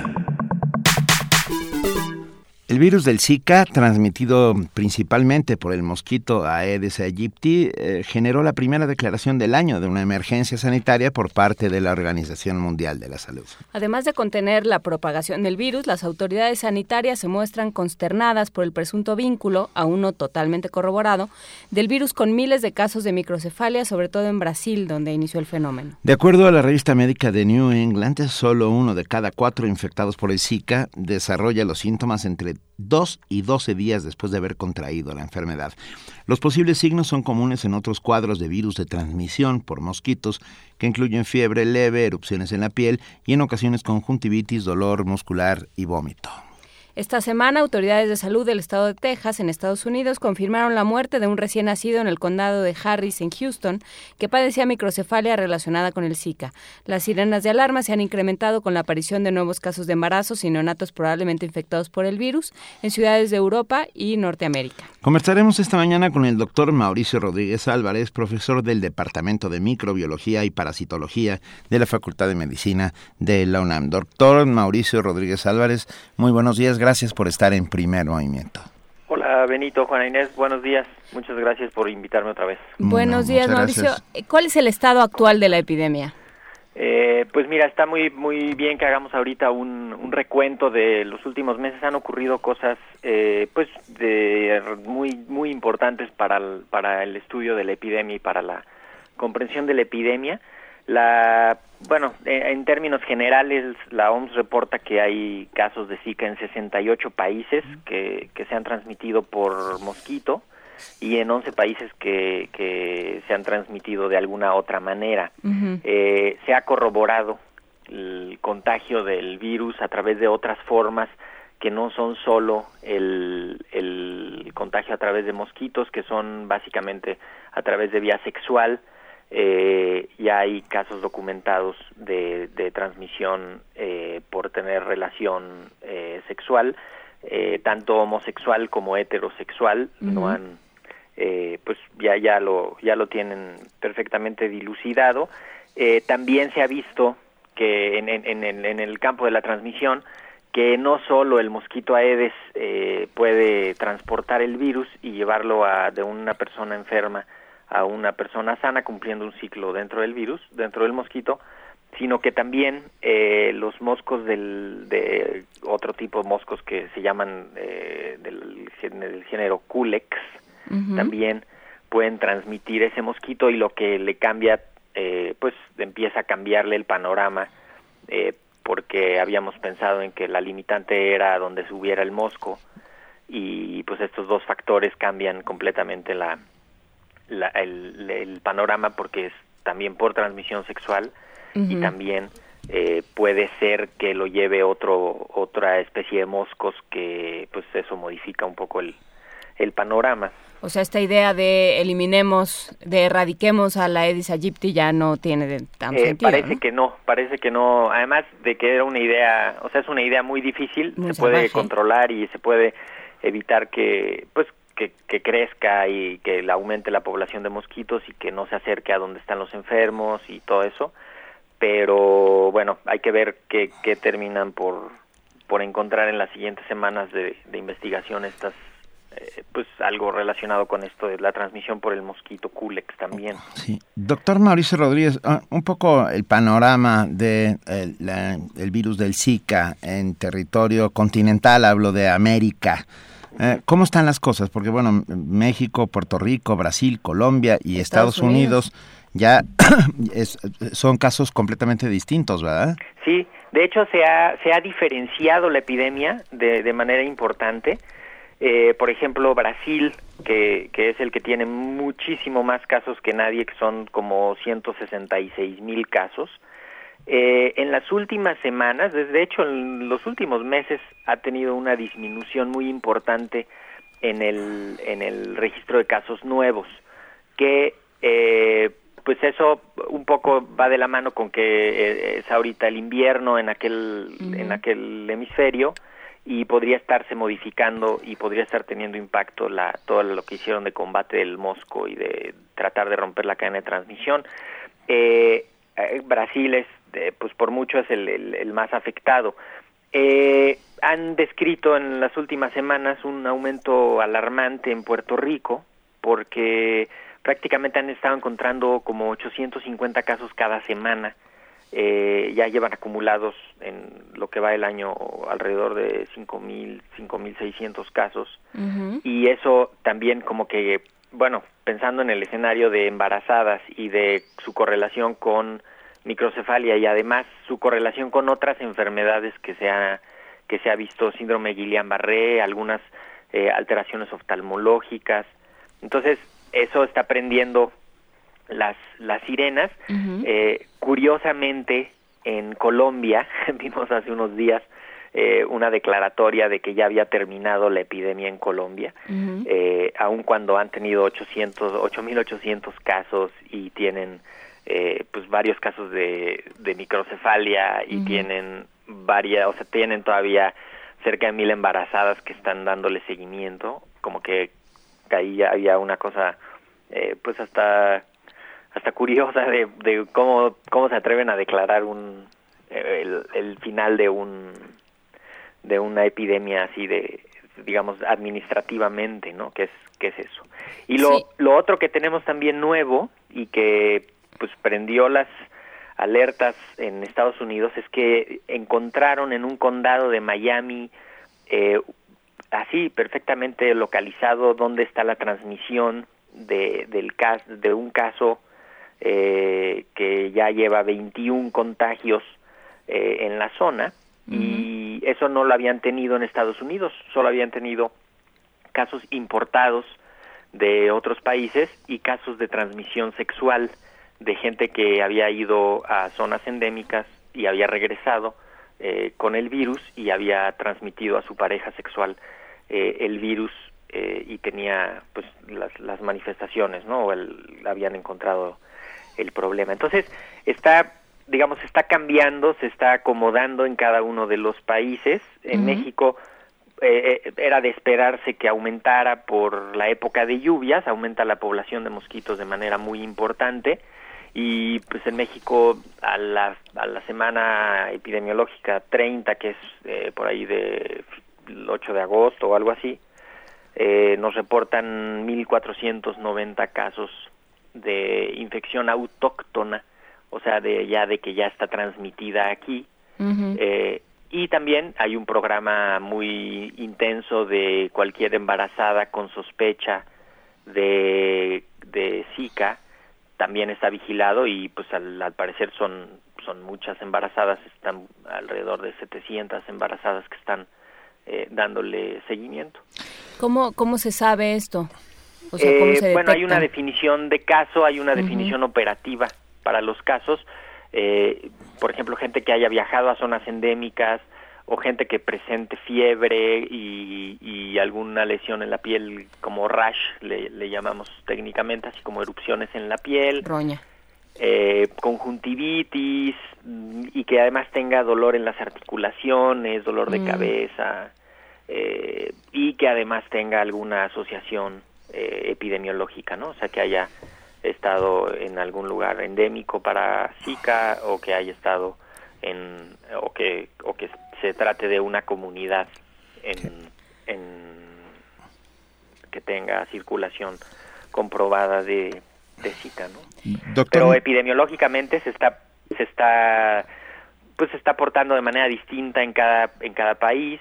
Eh, ahorita esperábamos un aumento en México, ya está ya ocurrió. Estamos pues estamos como a la mitad de la ola, en, en la ola epidemiológica que tienen ahí proyectada. Eh, hay que pues, tratar de romper la cadena de transmisión lo más que se pueda. Eh, viene una temporada difícil de regreso de vacaciones, de pues, identificar casos donde nadie los está buscando. Entonces viene, o sea, toda la gente que viajó a las playas o que estuvo en, en algunos eh, países donde haya una circulación importante, eh, tiene que estar pues con una eh, particular atención, ¿no? ¿Cambian las políticas con los Juegos Olímpicos? Eh, no creo que cambien a nivel tanto de políticas. Eh, Sí se implementan programas especiales, sí se implementan eh, pues medidas eh, específicas.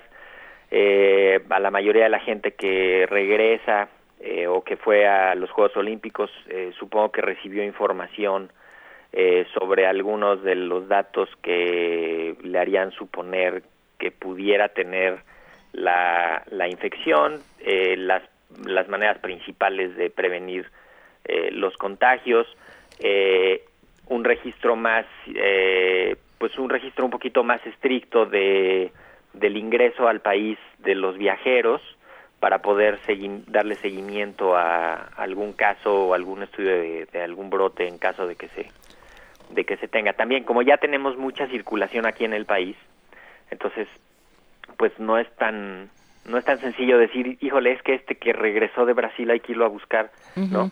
Porque aquí ya hay mucho mucha circulación del virus, entonces más bien va a ser evitar la introducción a poblaciones donde todavía no hay y evitar que se pues que se presente lo, lo más grave que es la microcefalia en, en los productos de las de las mujeres embarazadas, ¿no? Ah, que se infectaron en el primer trimestre, que eso es lo que está hasta ahorita documentado. Doctor Mauricio Rodríguez, a, a- a partir de cierta información que nos enviaste y que agradecemos enormemente, eh, cuéntanos cómo va el análisis genético de los virus para determinar su procedencia y explicar de esta manera su diseminación. Mira, el, bueno, eh, se está estudiando mucho eso. eh, se aíslan los virus, se les, se les analizan los genes y se determina de dónde vienen para, pues, para construir su árbol eh, genealógico y poder explicar la epidemia y poder comprender un poco la dinámica de eso.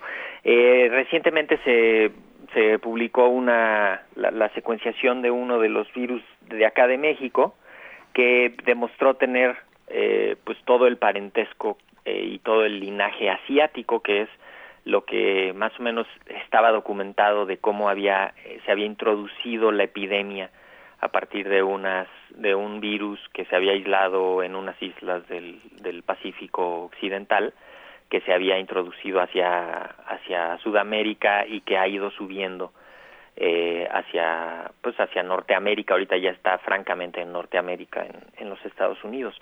Eh, y se ha visto que pues que tiene parentesco se, se han encontrado básicamente parentesco entre las entre las los virus de México de Colombia de Panamá de Brasil lo que pues vamos corrobora la, la dinámica del, de lo que estaba más o menos predicho del comportamiento de los virus en la en, las poblaciones no sea se habían hecho unos modelos de, de cómo se iba a ir introduciendo eh, al parecer se han ido cumpliendo varias de las de, la- de las predicciones que hicieron sobre todo en, en urbanizaciones grandes en zonas eh, a nivel del mar donde haya donde ya había presencia del mosco y era cuestión de esperar a que entrara a que entrara el mosco no pero pero básicamente el, el análisis genético se tiene que hacer y, y se hace así de manera eh, permanente para vigilar el comportamiento de los virus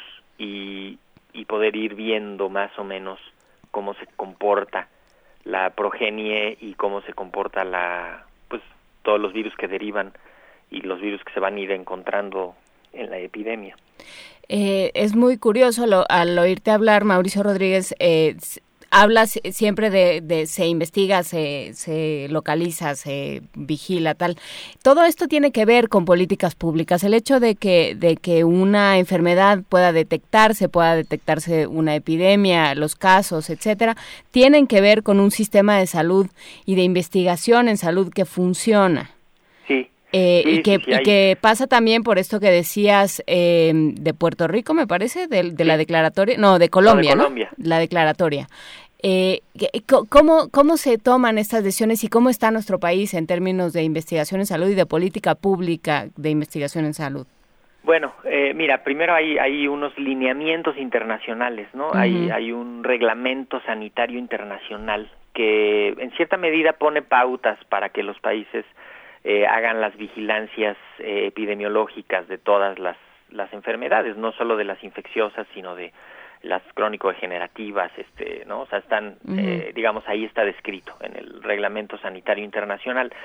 También en estos casos es muy importante el liderazgo que, que tome la Organización Mundial de la Salud a nivel global y la Organización Panamericana de la Salud a nivel regional, porque de acuerdo a lo que ellos van viendo y lo que los países le reportan, y entonces ahorita atiendo la, la parte de tu pregunta de, de a nivel local, pero estos organismos internacionales eh, integran información de muchos países, de muchos observatorios, y con eso eh, van construyendo la historia eh, en términos de decir, ok, definición de caso va a ser esto, vamos a estudiar a todos estos, no vamos a estudiar a todos estos, vamos a implementar esta técnica de laboratorio, todos parejos, ¿no? Para, para ir marcando una pauta y dar oportunidad de que, de que los países cuenten con eso.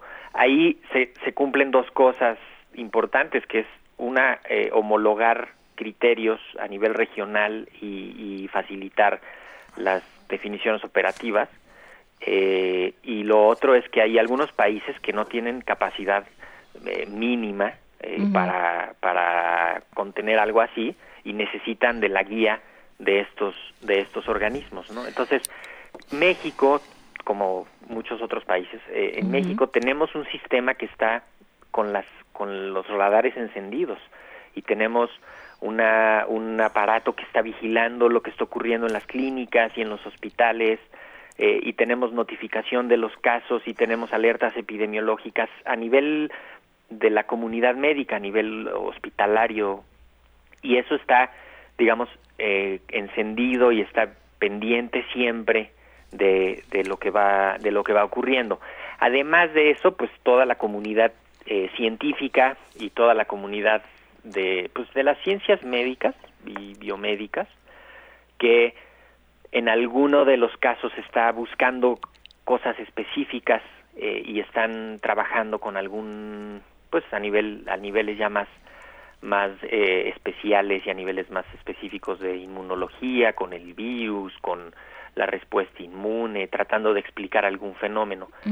Pero pero sí se tiene que articular, eh, se tiene que articular toda esta actividad para poder pues aportar lo más que se pueda de información, integrar esa información, que no esté cada quien eh, haciendo y, y, deshaciendo, sino que haya una cierta orquestación de todos los esfuerzos para optimizar los recursos y, y se pueda pues avanzar en el conocimiento.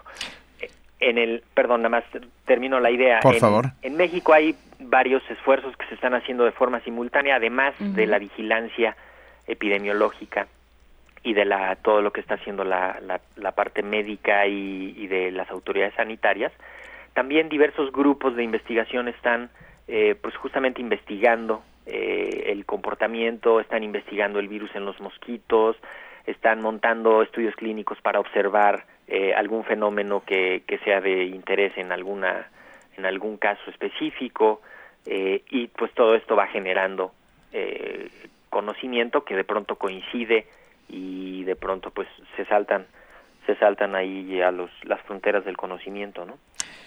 El doctor Mauricio Rodríguez Álvarez, profesor del Departamento de Microbiología y Parasitología de la Facultad de Medicina de la UNAM, muchas gracias por estar esta mañana en primer movimiento y, bueno, tendremos todavía que ver qué va a suceder. Texas es el nuevo el nuevo foco rojo, por llamarlo de alguna manera. Eh, esperaremos las en las próximas semanas a ver si a ver qué dice el Centro de Control de Enfermedades de Atlanta, que supongo que algo tendrá que decir al respecto, ¿no? Sí, están, bueno, ellos tienen una, ahorita toda, los, toda la atención puesta ahí en, en, en Miami y en lo que puede lo que puede derivar de eso. Eh, claro que hay que seguir hay que seguir platicando. Se ha avanzado en, en estudios de la respuesta inmune al virus. Se tienen ya eh, tres candidatos de vacuna que se evaluaron ya en, en primates no humanos y que están a punto y algunos ya empezaron estudios clínicos fase 1. Entonces, digamos, está toda la comunidad eh, internacional con la atención puesta eh, y con acciones concretas en contra de, de esta epidemia.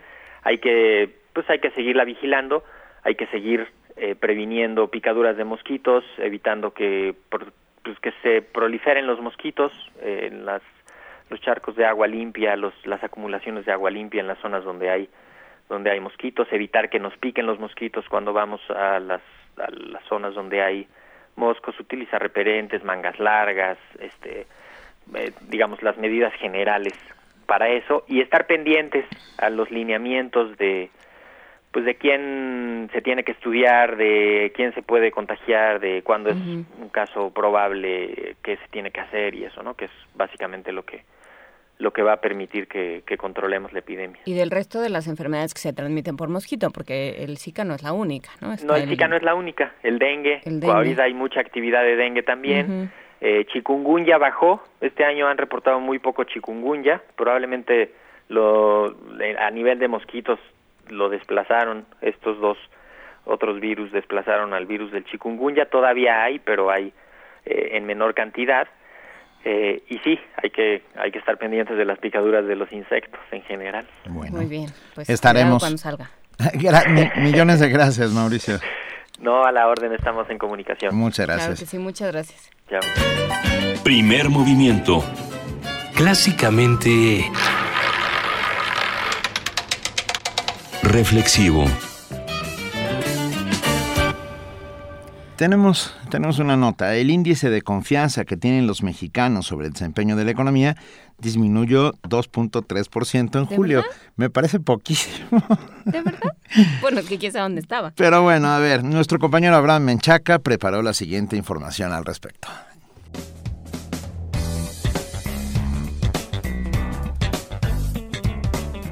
El Instituto Nacional de Estadística y Geografía informó que el mes pasado el índice de confianza del consumidor mostró una reducción mensual de 1.8%. En la actualidad, la percepción de los consumidores acerca de la situación económica del país cayó 3.9% respecto al nivel alcanzado en junio pasado. Sobre la percepción de los mexicanos que piensan que la economía ya no marcha bien, nos habla Román Moreno Soto, académico de la Facultad de Estudios Superiores Aragón. esa percepción que hay de la economía mexicana pues tiene que ver mucho por por el tipo de medidas que se han llevado a cabo y esas medidas que, que no logran tener eh, el impacto justamente en los consumidores finales en los hogares hay una cuestión eh, de que cada vez es más complejo poder eh, poder este constituir el, el propio consumo y si entonces se, se complican las situaciones en cuanto a las posibilidades con los grupos que otorgan créditos y con la baja de los ingresos reales que se, que se traduce en salarios o en transferencias, pues entonces la, la cuestión se empieza a complicar. El índice de confianza que tienen los mexicanos sobre el desempeño actual de la economía se redujo en julio 2.3% en comparación al estado de ánimo mostrado el mismo mes de 2015. El este segundo semestre, pues pese a lo que se dijo, pues no, no vislumbra un panorama tan bondadoso para la economía mexicana y que el siguiente año también eh, se perfila que, que pueda ser complicado. Incluso hace unos días este, algunas calificadoras financieras pues eh, disminuyeron la expectativa de crecimiento del Producto Interno Bruto de este año y del siguiente. Las posibilidades de comprar bienes duraderos se redujeron 5.7% en julio.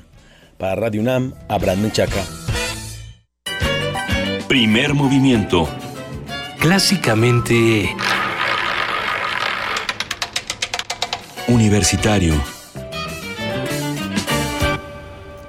9 de la mañana con 48 minutos. Hay que decir que Alejandra Valencia pasó su primera etapa eliminatoria en los Juegos Olímpicos de Río 2016 en tiro con arco a 70 metros.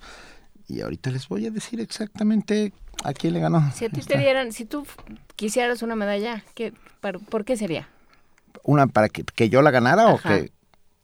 Híjole, qué difícil. Porque el otro día estaba oyendo un programa de radio donde se preguntaban esto mismo y hubo quien contestó a mí en buffet. Oro ¿Eh? en buffet, por favor. Pero eso ya lo tengo. lo tengo hace mucho tiempo. Bueno, pero que ya te la den. Oro, ya la, ya, ya la tengo. Oro en buffet y en, y en cuenta de calorías, eso es también. Sí, Va, Alejandra avanzó a la ronda de octavos de final en los Juegos Olímpicos, como les acabamos de decir. Es una chica bastante joven. Avanzó, eh, calificó primero a los 16 avos tras remontar un 0-4 y imponerse 6 a 4 a, Yulila Los Bedisne. Y luego logró remontar para quedarse con el triunfo. Y en unos minutos se enfrentará a la turca Yasemin Anagos. Eh, o sea que ahí hay ahí están los arqueras sacando la cara pese a que les fue mal en equipos. Pero bueno, así sucede, pues están dando lo mejor de sí mismos, no hay que no hay que tirarles mala onda, todo lo contrario. Y hablando de amigos, Gloria Soberón eh, de la UNAM, que además es- está en, en el área de neuromicrobiología, ya no me acuerdo, pero bueno. Eh, Gloria Soberón, que, que es un encanto, es una académica, eh, académica de la UNAM. académica de la UNAM, también canta y canta maravillosamente bien y nos mandó We Can Work It Out. Para ahí los- que Tecuani que le encantan los Beatles, We Can Work It Out con Gloria Soberón. Gracias, Gloria.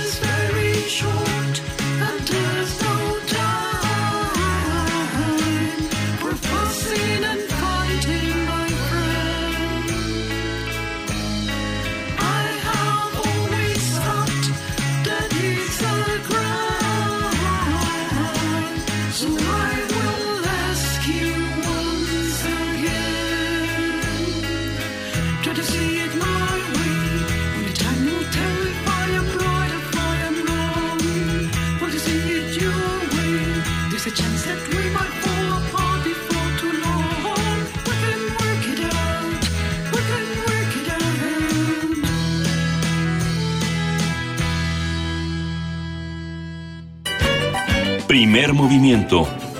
Clásicamente... Diverso.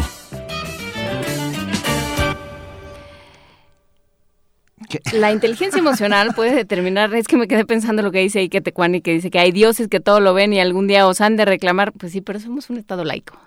Aquí, aquí adentro hay un estado laico. Aquí, por Entonces lo menos Dios en esta cabina. puede venir y, y negociamos. Eh, la inteligencia emocional puede determinar la facilidad para la interacción social, nuestra calidad de vida y salud. Para darnos más información tenemos a nuestra compañera Virginia Sánchez.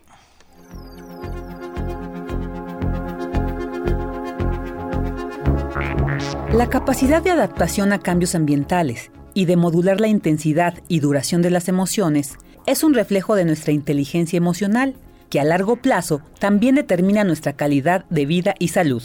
Así lo señaló Benjamín Domínguez Trejo, profesor de la Facultad de Psicología de la UNAM, quien resalta que son 15 las emociones que debemos aprender a encauzar.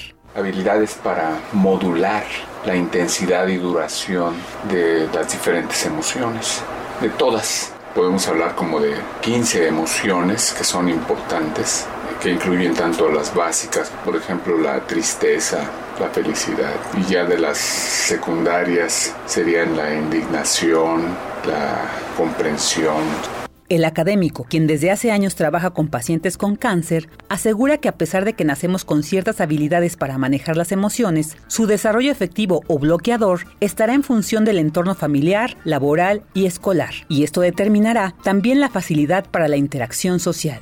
Todas las emociones, en realidad todas, tienen un denominador común que es su capacidad adaptativa.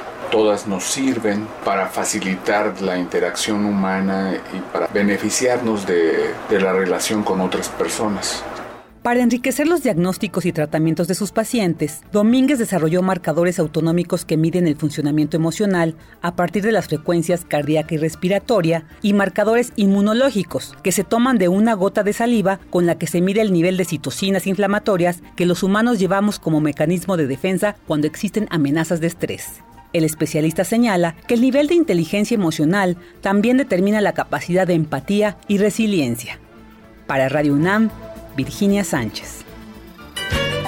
Primer movimiento. Clásicamente... Universitario. 9 de la mañana, 54 minutos. Ya estamos por terminar este primer movimiento de hoy, miércoles 10 de agosto. Pero todavía no, porque falta. A ver, ¿qué suena? Una. Ahí está. Es un mosquito de dengue. Es un mosquito de dengue. ¡Ay, es Egiptis! ¿Eres vector? Aguas. ¿Eres un vector? No, es nuestra, Víctor. es nuestra queridísima compañera Vania Nuche que nos viene a contar qué hay hoy en Radio UNAM. Hola, Hola, muy buen día a todos. Hola, ¿qué tal? Hoy, a través del 96.1 de FM, no se pierdan Prisma RU a la una de la tarde. Recuerden que ya dura dos horas, así que hasta las 3 lo van a poder disfrutar. El, can- el Camino del Cangrejo a las 3.20, Resiliente a las 3 y media. Tendremos toda la información sobre el medio ambiente en Ambiente Puma a las 4 de la tarde. Música de jazz en Panorama del Jazz a las 7 de la noche, cuan- eh, para todos aquellos que gozan y disfrutan del jazz. No se pierdan este gran programa. Y Resistencia Modulada a las 9 de la noche. También en 860 de AM tenemos música. A las 10 de la mañana, en cuanto termine el primer movimiento, quédense con folclore mexicano. Y a las 9 en Alas de la Trova Yucateca. También tenemos La llave, la clave, la nave, el ave del tiempo y seguimos con París se quedó sin Julio, historias de cronopios y de famas de Julio Cortázar a las 11 de la noche. Visiten nuestra página de internet www.radiounam.unam.mx donde van a poder conocer toda nuestra programación. Síganos en redes sociales como arroba Radio UNAM y nos escuchamos el día de mañana. Oye, esos de resistencia modulada hay que oírlos porque ganan y ganan y ganan becas. Sí. Tienen una beca de la UNESCO, acaban de ganar eh, las conversiones del FONCA, este, este, están imparables. Son Así muy buenos. es que hay que oírlos. Sí, hoy bien. es muerde lenguas, así que no se lo pierdan. Eh, Además son, además son amigos. Además son Sí. amigos con Mario Conde, Luis Flores, Diego Ibáñez, Alberto Candiani, Natalia, Luna, Héctor Castañeda. Gracias. ¿El, el perro muchacho tiene nombre? Es Héctor. Héctor Castañeda. No, Fíjate. claro que tiene nombre, el perro muchacho. El perro muchacho se llama, Por supuesto. pero le dicen Héctor. Ajá. Su Gracias. mamá le dice que Gracias, querida Vania. Muchas gracias. Ya estamos por irnos. Ah, son las 9.57. Es más, ya, ya estamos yéndonos. Nos están mandando... ¿Ya nos andamos yendo? Sí, ya nos, ya nos andamos yen- an- ya ando yen- Ya me ando yendo. Ya me ando yendo. Ah, muchas gracias a todos los que hacen posible este primer movimiento, de verdad, al equipo de producción, redes sociales, servicio social, coordinación de invitados, producción, al mando del halcón milenario. Esto, el halcón milenario es nuestro, nuestro- Nuestra consola. nuestra consola, de donde sale todo esto. De verdad, muchas gracias a todos. Es, es verdaderamente un privilegio trabajar con ustedes. ¿El halcón milenario es el de Han Solo? Sí, ¿No se está cayendo y está como todo parchado? No comen. Solo lo voy a poner ahí. No, está perfectamente bien el halcón milenario. Este, no en la película, por lo menos. Ya no voy a decir más. Mañana Eh, es jueves. Mañana es jueves. Mañana es jueves, vamos a tener eh, autoayuda, vamos a hablar sobre una orquesta de la, de la Facultad de Música que se va a Alemania. Vamos a platicar con el director de la Facultad de Música, vamos a, a tener ahora sí ya de regreso a Alberto Betancourt y sus mundos posibles y hablaremos sobre lo que sucedió, lo que va a suceder hoy y, y sucedió ayer en el Día Internacional de los, de los Pueblos Indígenas. Vamos a hablar sobre estos, esta serie de conferencias que se han dado y de reflexiones que se han dado con respecto al tema eh, que, que ha organizado el programa universitario para los estudios sobre la multiculturalidad, la interculturalidad, perdón vamos a platicar con José del Val con, y con un montón de gente. Así es que vamos a, a poner temas sobre la mesa que han estado saliendo. Y Por pronto, para irnos vamos a escuchar marimba, Ulpiano Duarte y la marimba Diria, el danzón de Pianguita. Ah, muchas gracias a todos, gracias a ustedes que hacen diariamente comunidad aquí con nosotros. En primer momento fue un inmenso privilegio. Gracias, querida Juana Inés de esa. muchas gracias Benito Taibo. Esto fue Primer Movimiento. El mundo Ah, el mundo desde la universidad.